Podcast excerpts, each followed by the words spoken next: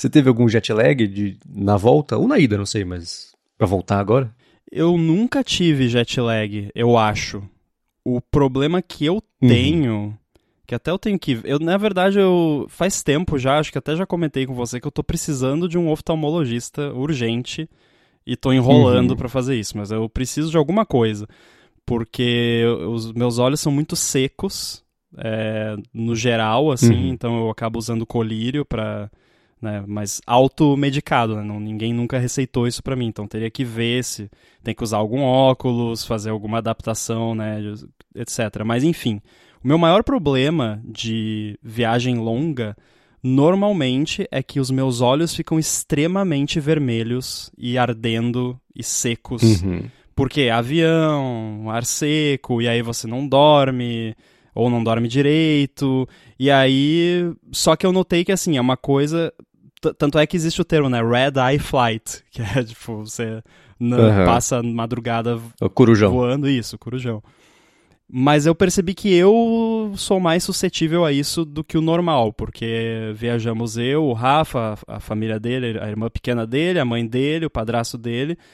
E aí foi. A gente saiu de Florianópolis meio-dia, horário de Brasília, e o nosso voo era de São Paulo para Barcelona às 5 da tarde. 5, 5 e pouca da tarde.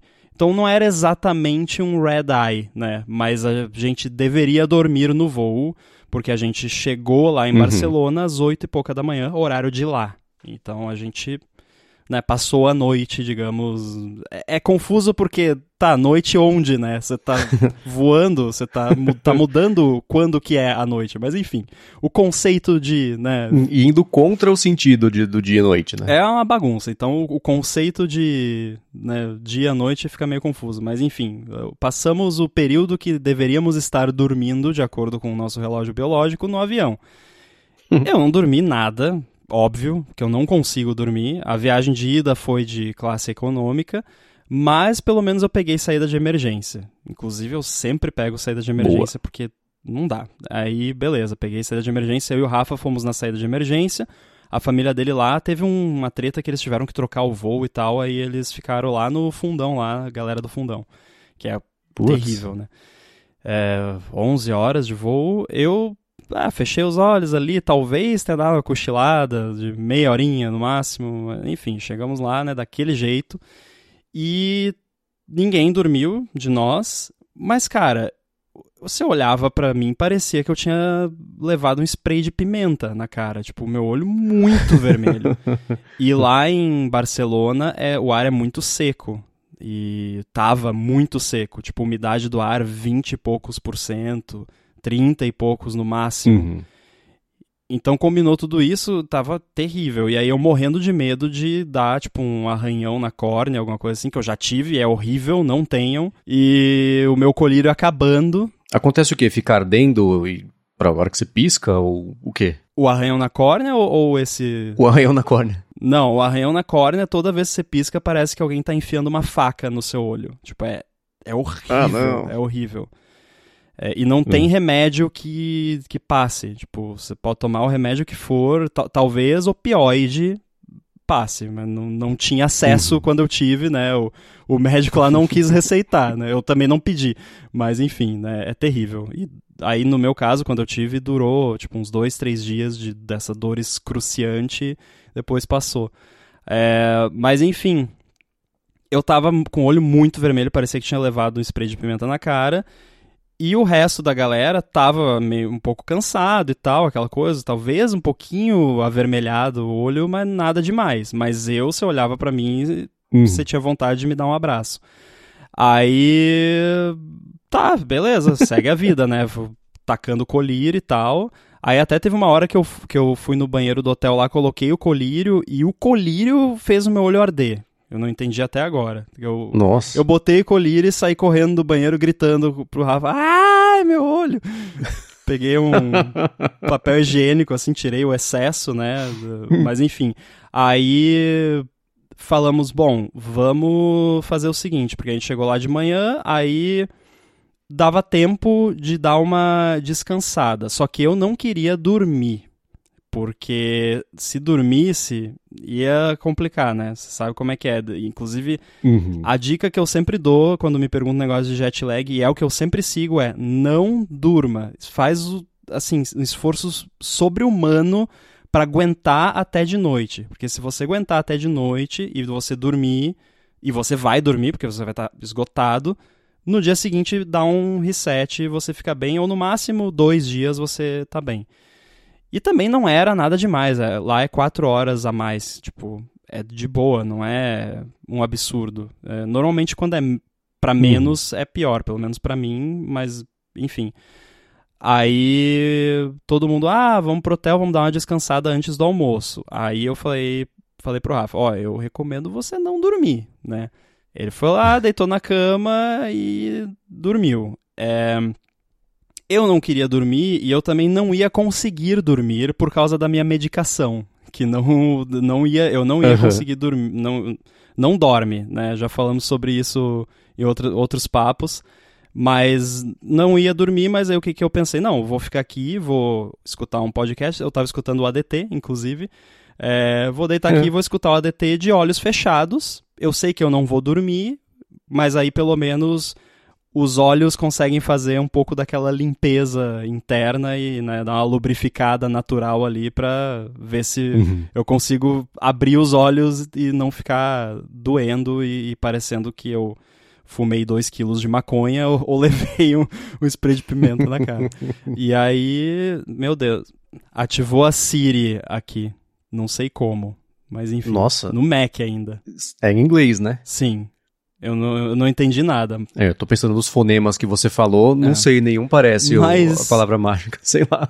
Enfim, aí depois que eu fiz isso, acho que eu fiquei uma. o te- Foi o tempo do ADT, quase um pouco menos de duas horas lá de olho fechado e tal. Aí deu uma bela de uma aliviada. Ainda tava com o olho vermelho e tal, mas bem mais tranquilo. Aí a gente foi lá, a gente almoçou num. Foi engraçado porque a gente comeu muita comida italiana em Barcelona. Porque o primo do Rafa, o namorado dele é italiano. E a família dele tem um restaurante Uhum. lá. E eles conhecem, tipo, toda a cena de comida italiana de Barcelona. Então, o almoço daquele dia. Amizades ótimas de se ter. Maravilhoso. Aí o almoço daquele dia foi numa pizzaria lá, que, que faz a pizza napolitana, tradicional, aquela coisa, maravilhosa, deliciosa. Vou ver depois se eu, eu consigo os links de tudo que eu tô falando aqui e a gente bota nas notas, mas eu não lembro o nome. Boa. É, almoçamos lá e aí eu não lembro, acho que de tarde a gente foi dar uma voltinha lá por Barcelona e tal, meio perto, tava todo mundo cansado, então só ah, ver ali, ah, passar em frente à Sagrada Família, né, que a gente tava num hotel lá perto. um Ibis, inclusive, aqueles Ibis que o quarto é só pra você dormir mesmo. Sabe Aham. aqueles? É, mas o quarto era, bom, era. Enfim, aí Barcelona, aquela coisa maravilhosa, né? Cidade cheia de coisa pra ver, comida deliciosa pra tudo quanto é lado. Europa no geral, né? Se você souber onde ir, tem tem coisas maravilhosas lá. Mas o que que você gosta de Barcelona? Que provavelmente vai ter coisa aí que eu não cheguei a, a ter contato lá. Cara, a minha passagem lá pra Barcelona foi curiosa porque eu fui com a Larissa no ano passado, com a família dela, e o, o- objetivo não era conhecer Barcelona. Ficou numa cidadezinha lá perto que se chamava Lorete de Mar, que é um- uma, uma cidade minúscula lá na, na, na praia. E aí, nos dias que a gente não precisava ficar lá, eu pegava com a Larissa um ônibus, a gente chegava em Barcelona e dava um rolê durante o dia. Aí à noite pegava o ônibus de volta e era estranhíssimo porque era durante o verão, então dava 11 da noite e tava claro ainda. Uhum. O sol tinha acabado de se pôr. Então, bagunça, tudo fecha cedo, restaurante e coisa assim, né? Ainda tá de dia. A gente precisava voltar às 11, sei lá, que era o horário do último ônibus, então foi confuso, então a gente ficou espremendo tudo que dava pra fazer em, em poucos, em poucas horas, exceto um dia que a gente falou, não, vamos ficar aqui hoje, a gente fica, dorme aqui, que a gente pegou um Ibis de improviso, que não era o Sagrado da Família, era um- ali perto também. E aí, lá eu gostei, eu, eu achei que eu ia gostar mais de Madrid do que Barcelona, foi ao contrário. Barcelona eu achei mais divertida a cidade, mais legal, mais, não sei, mais jovem, talvez, Pode não, ser. não sei definir. E eu tô bem nessa pegada de qualquer lugar que eu vou viajar, é, putz, é em restaurante, bar, pedir dica da galera que trabalha lá, fala, putz, onde vocês comem? Qual que é, Exato. né? Não querem no, que tá no, trip, no número do TripAdvisor, porque aí, putz, não, né? Pô, então você vai odiar o resto da minha viagem, porque o TripAdvisor ajudou bastante. Mas eu vou contar, É, eu vou contar o segredo. Eu É. vou contar o segredo de como usar o TripAdvisor, porque as pessoas não sabem como usa, né? Não adianta, que nem você disse, ir lá e ver o primeiro colocado lá. Tem, tem, depois eu, eu conto, mas enfim, prossiga. Tá. Mas teve um, um dia que a gente tava dando uma ah, vamos jantar onde? Porque eu queria muito, eu adoro polvo. Falei, nossa, quando eu estiver em Barcelona eu vou comer polvo no almoço, na janta, na ceia, no lanche da tarde, no café da manhã. A gente não achou nenhum lugar que, tipo, sentar e pedir um polvo. Nossa. Você ia atrás, pegar guia e tal. E eu achei um lugar chamado Ocho Patas. e aí a gente ia primeiro num. num é, é ótimo o nome. Você fica em dúvida, será que é coisa de polvo ou será que é coisa de aranhas, né? São duas vacas ou um polvo. É. Aí a gente chegou lá ne- nesse bar que era o Two Schmucks, a gente falou, ah, a gente vai jantar aqui e tal. Aí uma menina que trabalhava lá, mas você quer o quê? Frutos do mar? Ah, ela falou, cara, peraí. Aí ela ligou num restaurante assim, escuta, tem lugar pra dois aí pra eu tô- vou recomendar a vocês? Ah, bacana, tem. Ó, esquece a sua reserva, eu vou te passar o endereço, você vai nesse lugar aqui, pai, passou pra gente. Caramba. E era um restaurante delicioso, de comida de frutos do mar e tudo mais também. Eu não sei como teria sido o Ocho Patas, mas esse foi muito Mas gostoso. foi tipo a hostess do, do restaurante fez uma reserva pra você em outro. Né, a, a, a barwoman do Two Schmucks, Ah, tá. bartender do Two Schmucks, Entendi. que tinha trabalhado nesse restaurante, falou, cara, não vai nesse Ocho Patas, vai nesse aqui. E aí ela, ela fez a recomendação. Eu vou, eu vou achar aqui o, o nome do restaurante que eu não memorizei. Mas lá, de, de- assim, de, de conhecer e vir em Barcelona, eu tenho, sei lá, gostei muito do aquele bar Paradiso, que depois, sei lá, dois meses depois que eu fiz a viagem, ele já estava na lista dos 50 melhores do mundo, foi eleito o melhor do mundo, foi é, é bem instagrâmico, né? Tudo com fumaça, coisa que pisca, coisa que brilha, coisa que pula, levita, mas foi legal, foi divertido lá o, o rolê. Mas a cidade eu achei divertida, a própria Sagrada Família, né? Eu sou pessoa menos religiosa, uma das menos religiosas que eu conheço, eu achei um lugar lindo. Ah, eu também. Tem, sim. Eu não queria ir embora, fiquei horas ali, a mais do que planejado, porque eu falei, pra que, que eu vou embora daqui? Olha que lugar bonito. E o sol começou a se pôr, começou, né, o, o sol a bater em todos os vitrais lá e Nossa. pintar ela inteira por dentro, assim. Sim. Foi a coisa mais linda. Cara, isso é uma coisa curiosa porque você tem diferentes estilos de, de, né, de pessoas que vão nesses lugares assim e tal. Porque eu, e eu Uhum. comecei a reparar isso porque uma das coisas que eu adoro fazer, é, no geral, mas em viagem também, é people watching, né? Você fica... va- Vamos ver seres humanos em seu habitat natural, né? Como vivem, do que se alimentam. Mas enfim, eu tava lá, fomos na, na Sagrada Família, e aí esse começo da viagem, porque a nossa viagem, né, foi Barcelona, Paris e Roma. Mas a parte Uhum. da viagem que foi, tipo, quem organizou inteiramente fui eu e que tava só eu e o Rafa, foi Roma. O resto a gente tava fazendo a programação lá com a família dele, que a irmã dele que mora lá fez pra gente. Inclusive fe- fez melhor do que uma agência de viagens faria, eu acho, porque ela fez todas as reservas, fez um PowerPoint com todos ah, os lugares, tudo certinho, Ó. foi, foi muito bem organizado. É, contratem. Não. não. É, mas enfim, aí a gente tava fazendo a programação com eles e tal, e foi bem legal. Que é uma coisa que até me preocupou um pouco, porque eu nunca tinha viajado com eles, eu pensei, ah, vai que, né, uma programação que eu não gosto. Mas aí teve um Uhum. pouco disso que, tipo, a galera tinha que ficar me chamando, porque eu, eu gosto muito de. Eu sou que nem você, já vai lá e fica olhando, né? E aí você fica olhando as coisas. Por muito tempo, às vezes. Uhum. E aí você olha, "Ah, por, por que que... Aquilo que a gente falou na DT de design, né? Por que que essa coluna é assim, né? E aí começa a se perguntar e tal. E, e eles não são tão assim, né? Aí teve que rolar um, um, um balanceamento, né? Tipo, não, só mais cinco minutinhos. mas, mas deu tudo certo. Mas, cara, eu achei lindo também. Tipo, não, não tem a, a beleza não tem a ver com a religião, tem a ver com a arquitetura do lugar, que é maravilhosa, que tem, né? Os vitrais e a forma como a luz vai mudando ao longo do dia e tal. A gente chegou lá, acho que era de Uhum. manhã cedo. Então ainda o sol tava, né, subindo com uma certa velocidade.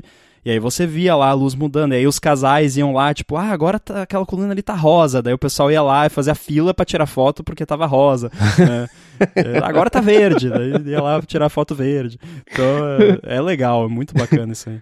É, é, importante ter tá, todo mundo na viagem, ou pelo menos no passeio, tá na mesma vibe mesmo, uhum. né? No clima de, putz, se é pra andar, vamos andar, senão se você tem alguém que tá mais roda presa ali, e cada um tem um perfil de viagem, né? Que tá certo ou errado, mas assim, quando dá esses, esses, conflitos assim de alguém que tá muito afim de andar, alguém que não tá afim de andar, e esse grupo é inseparável, é um problema, né? Tem que estar tá mais uhum. no mesmo clima ali todo mundo. Eu achei o nome do restaurante, Rias de Galícia. Maravilha. E eu acho, pelo que eu tô vendo aqui, ele tem estrela Michelin. Tô descobrindo agora. Depois de seis meses de ter ido. Mas é, é gostoso. Ele tinha um restaurante japonês do lado. Foi, foi interessante. É, esse lance de conflito, né, que você, que você falou, que tem que ser organizado, assim, tipo. Normalmente, quando é uma viagem de mais gente, o ideal é separar ali momentos ou até um dia específico, tipo, ah, hoje cada um faz o que quer, né? Uma coisa assim, ou ah, uhum. nesse período de tempo aqui né? Cada um faz o que quer, depois a gente se encontra em tal lugar. E a gente fez bastante disso. Ah, tinha horários livres, aí, ah, a gente vai passear não sei aonde, se vocês quiserem ir junto, não, a gente vai ficar no hotel. É, né? E aí combina, ah, vamos nos encontrar em tal lugar para jantar, para almoçar, enfim. Eu acho que dá pra, dá pra fazer, dá, dá pra misturar diferentes intenções de viagem sem ninguém ficar uhum. chateado, né? E ainda mais também que no nosso caso ali, Sim. a gente ia ter a parte de Roma, depois que a gente ficou quase uma semana inteira em Roma, totalmente livre. Uhum. Então, nossa, que beleza. Né, não não tinha por que ficar, ah, que, que chato fazer o turistão aqui. Não, o turistão é legal. Eu nunca tinha ido para lá, então tem que fazer, né? É meio que obrigatório, uhum. entre aspas, né? Não que é errado você ir e não fazer, né? Sim. Faça o que você quiser, mas é legal quando você vai nesses lugares pela primeira vez, você ir, ir ver os pontos turísticos que te interessam. Uhum. Sabe uma coisa que a Larissa me ensinou, que eu sempre rejeitei, que eu achava a coisa mais mico que existe, mas lá em Barcelona a gente fez, eu achei mó legal, depois eu, eu vou fazer em toda a cidade agora. Aqueles ônibus cretinos de hop-on, hop-off, que fica aquele bando de turista tirando foto com o mapa aberto assim, o chapéu e tomando sol. Cara, é muito legal. E lá em Barcelona. É caricato, né? Porque você sempre vê aquele, aquele carinha com a camisa florida com uma câmera pendurada na. Né? Exatamente, exato, aquela barriga meio pra fora, assim, né? Vermelho. Tá em Barcelona, zero graus, mas o cara tá com a camisa florida. E isso é uma coisa estranha, porque eu só estive lá no verão e tava muito quente, tipo 40 graus, eu não consigo imaginar Barcelona gelada, assim, passar frio lá. Eu acho estranho. para mim, Barcelona é quente. É. Só para deixar claro, não tava zero graus, tá? Quando a gente foi, tava tipo 10. É. Tava tranquilo. É, tá ok. Pra passear até é bom, né? Que não fica suando loucamente. Ah, eu vou falar mais sobre isso daqui a pouco. Mas, enfim, é, segue. Tá. lá, lá tem. Então, lá em Barcelona tem do, duas linhas desse ônibus. Você compra well, 24 horas, 48 horas, você pega onde você quiser, né? Esse, esse é o benefício dele. E durante o trajeto, você bota lá um furezinho de ouvido cretino também, que fica lá, ah, putz, aqui aconteceu isso, esse pedaço da cidade é assim, não sei o que lá, olha pro canto ali, vai ter não sei o que. É muito bom, dá um contexto legal pra cidade, tem que chegar, a gente vai sempre fazer assim, agora chega na cidade, pega esse ônibus, passa lá uma hora, duas horas o trajeto dele, e depois anda na cidade. Você tem um contexto geográfico para você saber onde está a distância de cada coisa na pele, que você vê no mapa, tudo meio perto do mapa, né? Então tudo parece muito longe do mapa uhum. quando não é. Pegar Amsterdã, por exemplo. E o contexto, às vezes, social, político, da, da, cultural daquele pedaço da cidade. Então a gente vai sempre fazer isso agora. Eu não recomendaria isso até seis meses atrás, mas agora eu virei fã do ônibus turístico de hop-on, hop-off, porque a gente fez depois em Madrid, foi mó legal. A gente vai sempre fazer agora, porque é divertido. Não, eu acho que rola preconceito mesmo com esses tours mais. Tu, tour guiado como um todo, né? Mas acho que o, o ônibus, esse, uhum. a galera tem justamente por ser uma parada caricata, né? Ah, tipo, ah, o turista uhum. idiota que não sabe nada e vai. Não, cara. Primeiro, você realmente não sabe nada, porque tá, você pesquisou, você você leu na Wikipedia, você viu o TripAdvisor, você, você né, fez a sua pesquisa antes de viajar e tal. Mas você não sabe nada. Se você nunca foi no lugar, você não sabe de fato. Então vai, porque realmente é como você disse, a galera Uhum. vai te falar, ó, aqui tem isso, aqui tem aquilo, pô, tem esse restaurante aqui que é uma maneira. É, vai apontando as coisas e aí depois, com base nisso, você faz um filtro. E às vezes até você tá num lugar e aí você, ah, tem aquele lugar bem aqui pertinho, vamos, né? Porque você não vai abrir eh, o mapa. É exatamente o que você falou. Você abre o Uhum. mapa, ah, não, mas é meio longe. Eu percebi uma coisa nessa viagem, porque assim, fazia, sei lá, dois, três anos que eu não fazia uma viagem dessas. E fazia muito tempo que eu não usava tanto a- as opções ali de mapa, tanto do Google quanto da Apple, de caminhada, né? Ah, eu quero ir daqui até aqui caminhando. Uhum.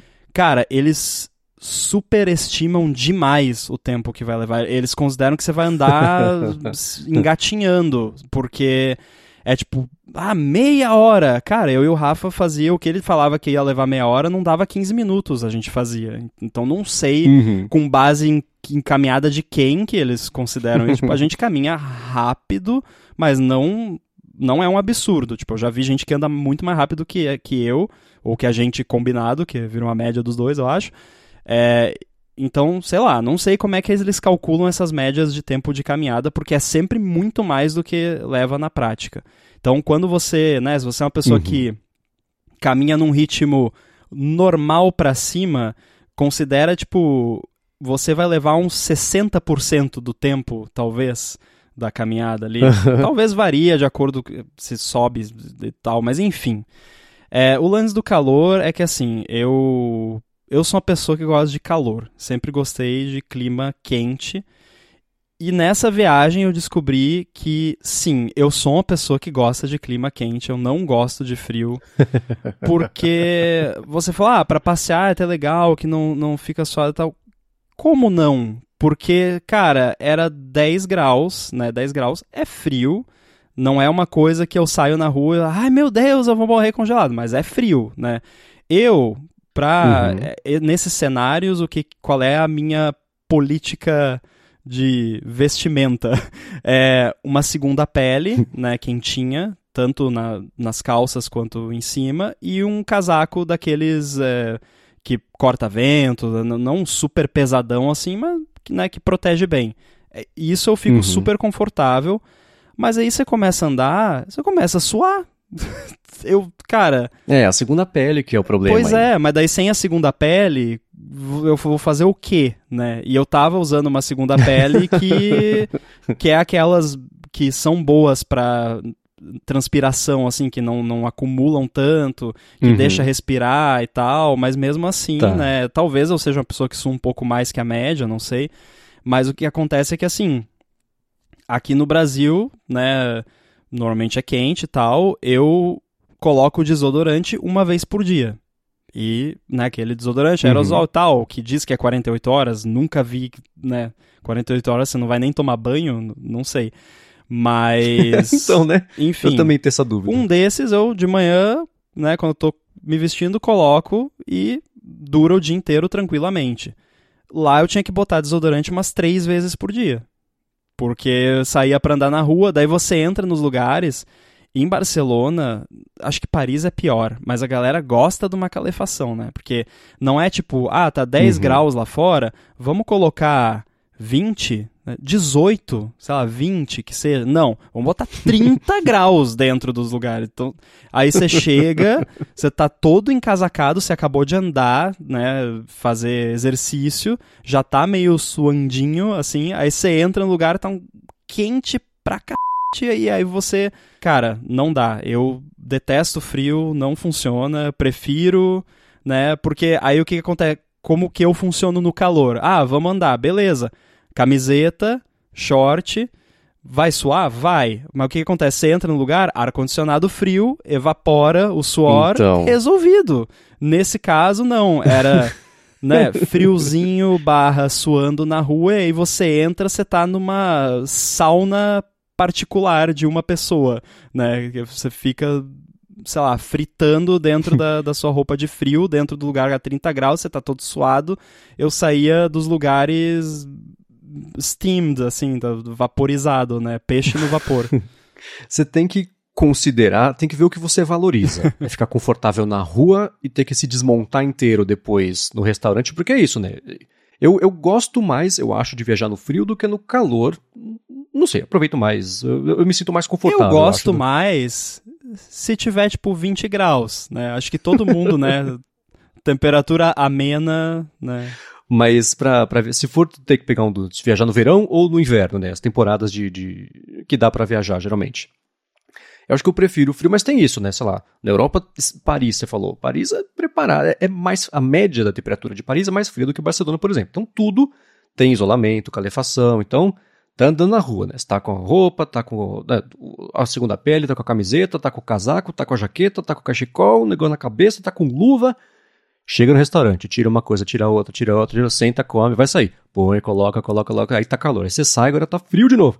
Então fica isso o tempo inteiro, mas você tem que ficar, a minha estratégia é tentar ficar confortável no maior período de tempo e achar o equilíbrio para a hora que eu ficar desconfortável, eu ficar tão desconfortável. Então, segunda pele eu não uso.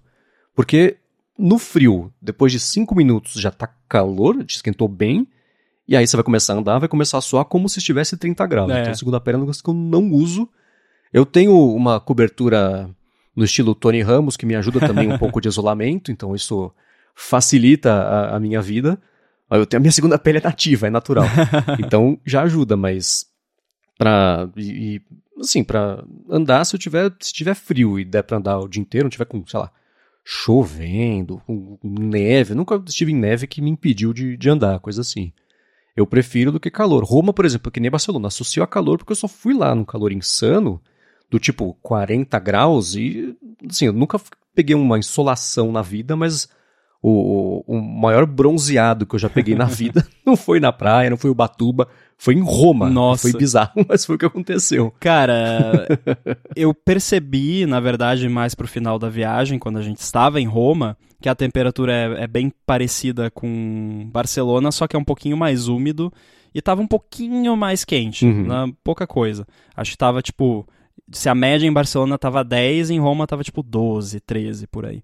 Aí em Roma uhum. eu agi certo. E, e, você está certo, na verdade. É, talvez a, a minha falta. Talvez eu me assustei um pouco com o frio, porque fazia tempo que eu não entrava em contato com um frio um pouco mais intenso por um período de tempo um pouco maior, porque, tipo, uhum. aqui em Florianópolis, no inverno, os invernos que eu passei aqui até agora, nos últimos anos, dificilmente fica abaixo de 15. E, tipo, 15 graus eu tô de manga curta na rua, caminhando. Levava o Yoshi para passear de manhã cedo, 15 graus de manga curta, porque não precisa mais do que isso para mim no, em 15 graus.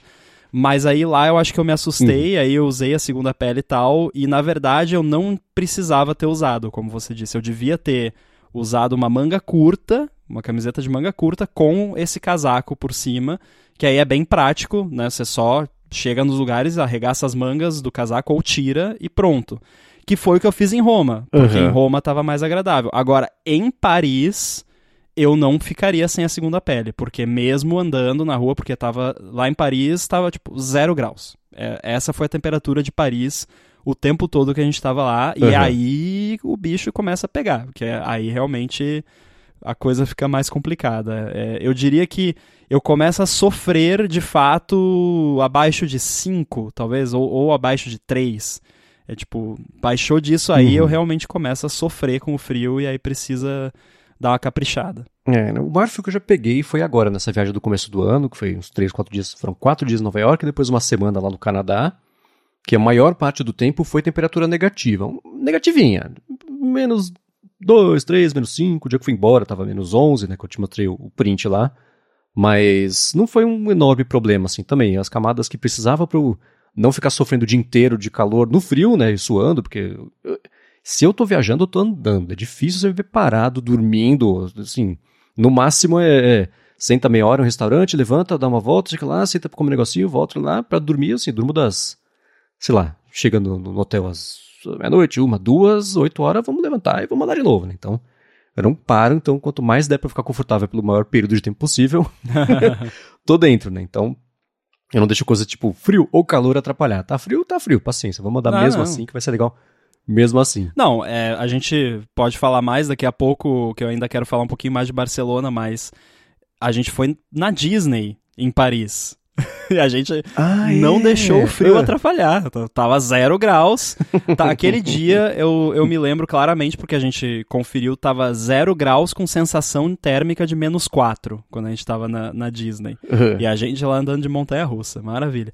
Mas eu tenho a sensação que. Considerando que a sensação térmica, é, o problema é o vento, É. na montanha-russa a sensação térmica devia estar com uns menos 10, Pois então, é. menos 15. Mas eu ia falar que eu tenho a impressão que quando baixa de zero, parece que não faz tanta diferença se é tipo menos 5 ou menos 10.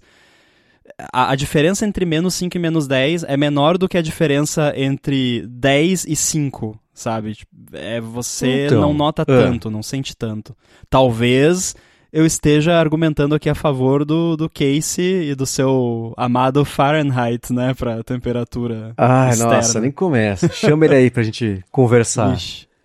Mas é, eu não sei, eu não passei por frios do tipo menos 20, menos É, eu 30, também que não. tá agora, por exemplo, lá no, no Eu Canadá. já entrei numa câmara fria a menos 20. E, e assim, se tivesse menos 25, menos 15, ah, teria feito diferença?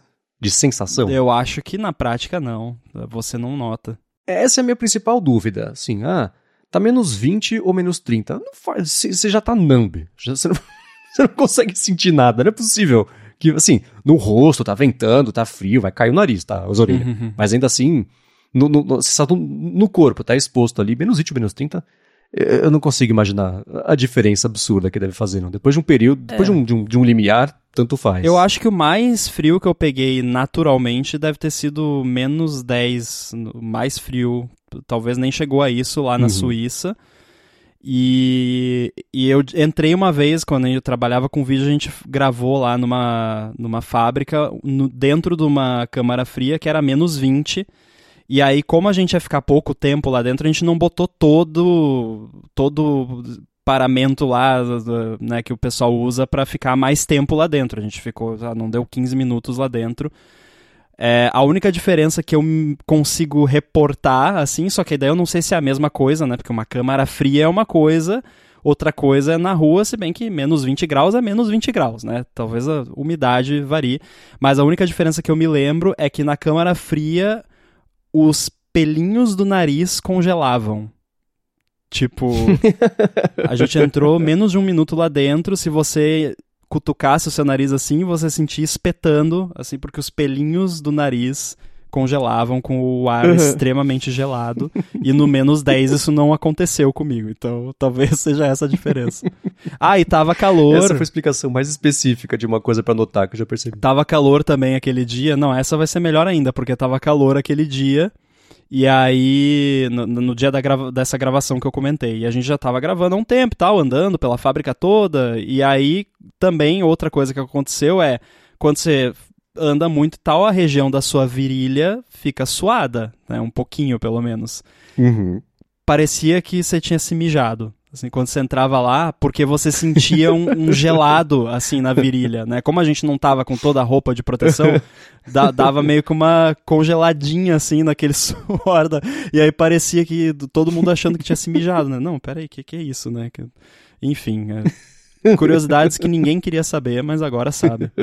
Outra coisa que a gente fez quando tava em, em Barcelona foi visitar a vinícola Freixenet, que faz lá as cavas, Ah, eu não sabia vinhos. que eles eram espanhóis. Eu também não. Eu, sei lá, Freixenet parece francês, né? Tipo, pra quem não fala francês.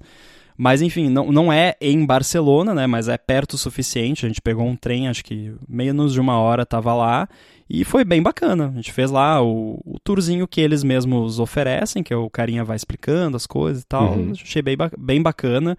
É, você faz o tour na parte antiga, né? Tipo, na vinícola original deles, que é embaixo do chão e tal, Aham. aquelas cavernas, que hoje em dia não é mais usada, né? Isso é, é um museu, basicamente. E foi bem legal, aprendi várias Uhum. curiosidadezinhas interessantes sobre cavas e espumantes e tal que eu não sabia. E aí depois a gente fez uma degustação, obviamente, né? Óbvio. Tomando, Aham. foi o dia que eu mandei pra você que eu tava tomando espumante às 10 da manhã, sei lá. Maravilha. Então, é, recomendo também, né? Se, se alguém for pra lá, faz esse tour lá da, da Freixenet. E lá eles têm também uma uma vendinha deles lá, né? Que você pode comprar um, uns espumantes uhum. que meio que só tem lá ou que é difícil de encontrar em outros lugares. É. O desafio de visitar a vinícola é isso, né? Sair de mão vazia. Uhum. Porque a gente visita a vinícola geralmente em viagem, né? Sim. E aí, especialmente Barcelona, que foi o começo da viagem para vocês, tem sempre aquela. Não dava. Aquele equilíbrio, né? Putz, vou, acabei de chegar, vou sair carregando no Europa inteiro esse monte de garrafa, mas dá vontade de levar só essa que só tem aqui. Poxa, eu gostei tanto, eu fiz o tour, foi legal, vai ser legal também. Mas é, é, é um desafio mesmo. Foi engraçado. Eu, eu sou muito travel light, assim. Você deve ser também, né? Hum. Pelo estilo de personalidade. Então, quando eu faço uma viagem assim, eu levo a, uma mochila com coisinhas pessoais e básicas e uma mala de mão. Eu gosto de viajar assim. Eu uhum. não gosto. Eu, eu evito despachar bagagem o máximo, assim. Evito o máximo possível. E fizemos isso, né? Eu tenho a minha Away Carry-On lá, que é o maior tamanho possível de carry-on que deixam você embarcar num voo asterisco, podemos, uhum. né, posso contar o que aconteceu depois, mas, enfim, aí fomos lá, então não tem como trazer vinho, tipo, só se comprasse uma mala, né, eu até falei pro Rafa, se a gente quiser muito comprar alguma coisa lá, grande, que não vai dar para trazer na mala, a gente compra uma mala e despacha na volta, beleza, né, tranquilo. Tranquilo não que podem perder, né, e pode quebrar, mas enfim, é...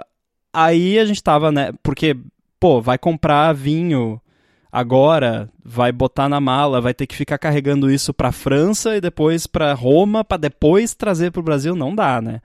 Aí a mãe do Rafa até comentou, foi engraçado. Ah, mas a gente tem uma mala sobrando, né? Se, se vocês quiserem comprar alguma coisa, a, a gente leva para vocês na, na nossa mala. É, que, aliás, né, nunca ofereçam isso para ninguém que não seja seu parente ou pessoa muito próxima, né? Que é um perigo esse negócio uhum. de levar coisa dos outros, na, nunca, né? Enfim, assistam lá, aeroporto, área restrita, né? Nunca levem coisas dos outros na sua mala.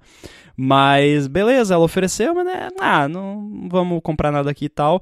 Aí, sei lá, uns dias depois a gente tava não sei aonde, é, ah, dá pra colocar o um negócio na mala. É, então, a nossa mala tá cheia. Caramba.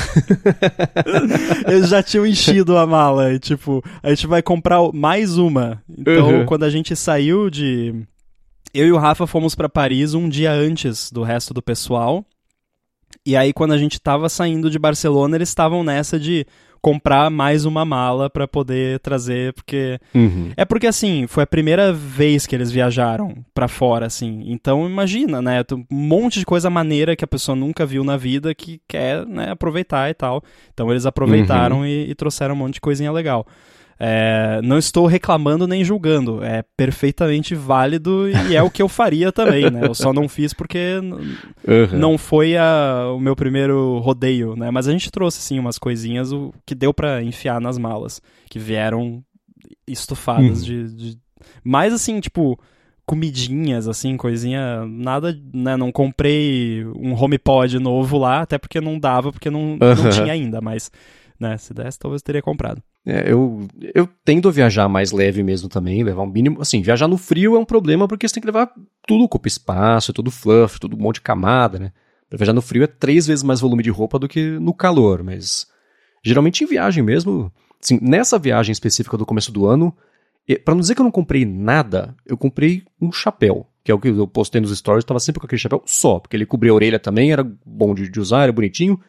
Mas um, um eletrônico não comprei nada, né? Agora, deu uma semana, saiu o Mac novo e meu irmão trouxe para mim, que por sorte ele tava viajando, tava para lá também, mas... Assim, eu comi e bebi todo o dinheiro da viagem e foi ótimo, não tenho... É, é, nunca tive, eu acho, esse perfil de viajar para comprar. Tipo, eu lembro, sei lá, para Buenos Aires, com a, com a, menina que eu tava namorando na época. Cara, assim, eu não sei se a gente precisou comprar uma mala nova, mas era impossível voltar pro hotel sem uma sacolinha, é o perfil de viagem dela, normal, né? É um problema também, tô reclamando. Mas é engraçado como o meu lance da viagem é ver, é ir, é experimentar, é conhecer, mas eu não tenho viagens de compras. Tipo, nossa, a gente vai viajar, tem que separar um dia para ir no outlet. Assim, nem. Não, não é o meu estilo o pessoal de viagem. lá, eles tiveram um time slot lá que eles foram no corte inglês. Fazer lá uh -huh, o, o então, rancho, né? né? Pois é. Mas, uh, é, cara, eu também.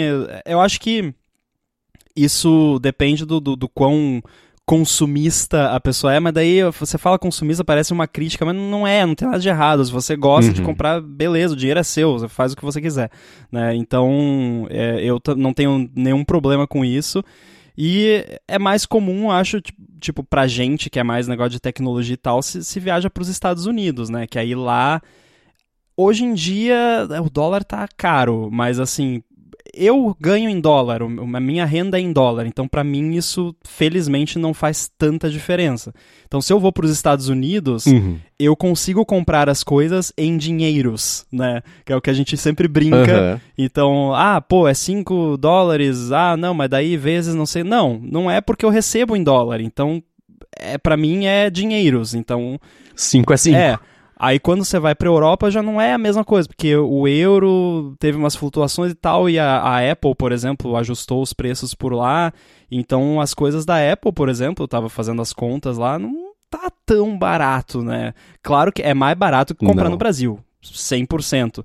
Inclusive, para não falar, né, a gente comprou AirPods na, na Apple Store lá de Barcelona, ou, não, foi em Paris que a gente comprou, né, porque eu queria ter mais um par de AirPods Pro de segunda geração por causa do AirBuddy.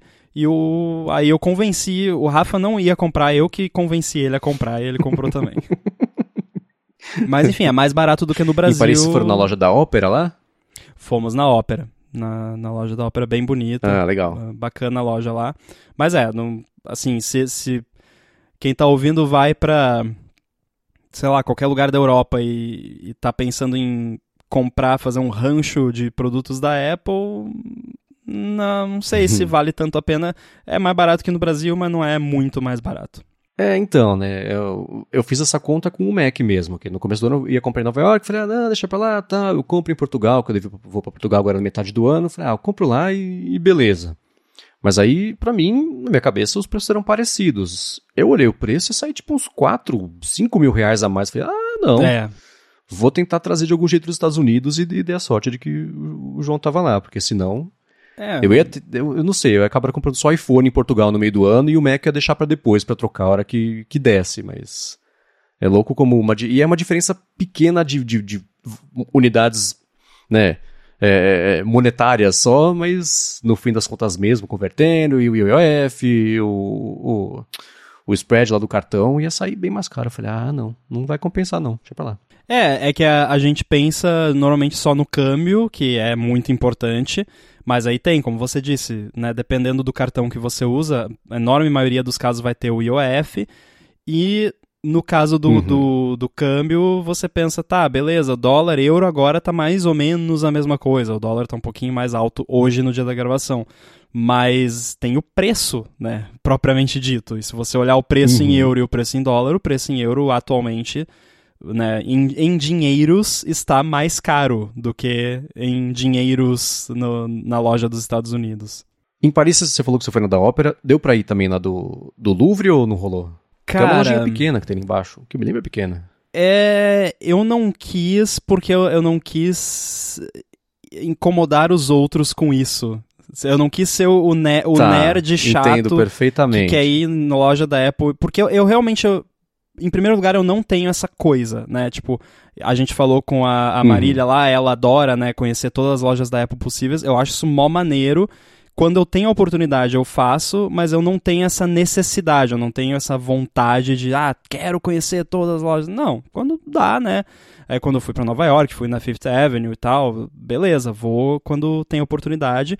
Se eu tô sozinho, ah, vou, né? Agora, pô, tá com o Rafa lá, tá, o Rafa até gosta também de Apple Store, né? Que ele gosta de coisa da Apple e tal, mas não é que nem eu, nem de longe, então é, foi uma coisa assim, ah, a loja da Apple é aqui pertinho, vamos, vamos dar um pulinho ali, vamos comprar AirPods para você? Aí fiz o, um mini keynote lá para ele dos AirPods novos e tá, tá bom, tá bom, vou comprar. e uma coisa, você falou de, de é, ah, vou na loja só se dá. É, é, engraçado porque no primeiro dia, eu não fui nessa viagem de Nova York, eu não fui em nenhuma Apple Store, não entrei em nenhuma, mas justo no primeiro dia, a gente tava passando na frente da loja da Quinta Avenida para ir pro Central Park, Aí deu o horário do Be Real. Ah. Falei, ah, então vou postar aqui só pra galera ver e curtir, mas foi engraçado, porque parecia uma coisa planejada, tava lá horas, não. Foi uns 30 segundos que a gente passou na frente, paramos lá, pedimos um dogão na barraquinha que tem na frente e só. Uhum. Mas foi justo naquela hora. Mas de Barcelona tinha alguma outra coisa que você queria falar, não? Não, acho que uh, esses eram os highlights. A gente foi lá, né? Todas as, as atrações mais comuns lá, o, aquele parque, é Parque Gel, que fala, não sei como é que pronuncia. Eu acho que eu falo, eu acho que eu nunca falei em voz alta. É, Parque Guel? Guel. Guel? Acho que tem trema, na verdade. Guel, o, é. Enfim. a gente foi foi lá, a gente foi na Plaza Espanha, o, o pessoal foi no castelo uhum. de Montjuic também. Eu não fui, porque nesse dia tá. eu fui almoçar lá com um amigo que só tinha esse horário, daí eu falei, ah, pessoal, vão lá, divirtam-se, depois encontro vocês. Aí eu fui lá, é, visitei o, esse meu amigo, a gente foi lá, almoçou num, almoçou num restaurante argentino, comi uma carne maravilhosa, que né? Olha! Restaurante argentino, é, né, você come carne boa normalmente, mesmo em Barcelona. E aí depois eu fui lá e fiquei esperando eles numa Starbucks lá na Plaza Espanha. Que aliás, nossa, foi engraçado. Eu eu vou bastante em Starbucks quando eu tô viajando porque é uma coisa que você sabe o que vai vir, né? Tipo, ah, quero só um double shot uhum. ali, né? Ou um cold brew que eu adoro também. Você sabe o que, o que esperar, né? E, enfim, é tudo mais ou menos a mesma coisa. Aí eu vou bastante, e só que eu tenho um problema com o lance do nome, que todo mundo tem, né, na Starbucks, obviamente. Daí você vai lá, daí eu já tentei. eu já tentei Rainbow, e aí às vezes vem Rainbow, né, arco-íris. Nada contra o arco-íris, obviamente, mas. Gear Rainbow. É, não, eu falo só. Pensei, não, vou falar só Rainbow, né? Eu já tentei falar Rambo, né? Quando é um, tipo, país de língua espanhola, alguma coisa assim. Aí eu falo Gui, daí o pessoal bota G, só G-I. Aí eu pensei, não, que eu que, que eu faço? Eu vou inventar um nome que vai ser fácil deles escreverem. Aí quando eu fui nessa, é, nessa Apple Store, quando eu fui nessa Starbucks da Plaza Espanha, lá perto da Plaza Espanha, eu, ah, qual é o nome? Juan. o meu nome é Juan. e aí tava certo. Esse eles acertaram. Então daqui para frente, país de língua espanhola, eu acho que qualquer língua latina, acho que eu posso usar o nome Juan, que esse eles acertam. É, uhum. Nos Estados Unidos eu usei Ram Rambo e, e, veio certinho o, o, nome algumas vezes. Uhum. Mas enfim, aí fomos para Paris. É, a, até rolou quando eu e o Rafa estávamos planejando a viagem, a gente teve uma discussão de ah, como que a gente vai para Paris? Vamos de avião, vamos de trem, vamos de ônibus, enfim, como que a gente vai, né? Porque lá você tem essas opções. Você pode, às vezes, até pegar uma low cost lá, pagar 20 euros a passagem e né, viajar de avião. Uhum. Só que a gente fez as contas.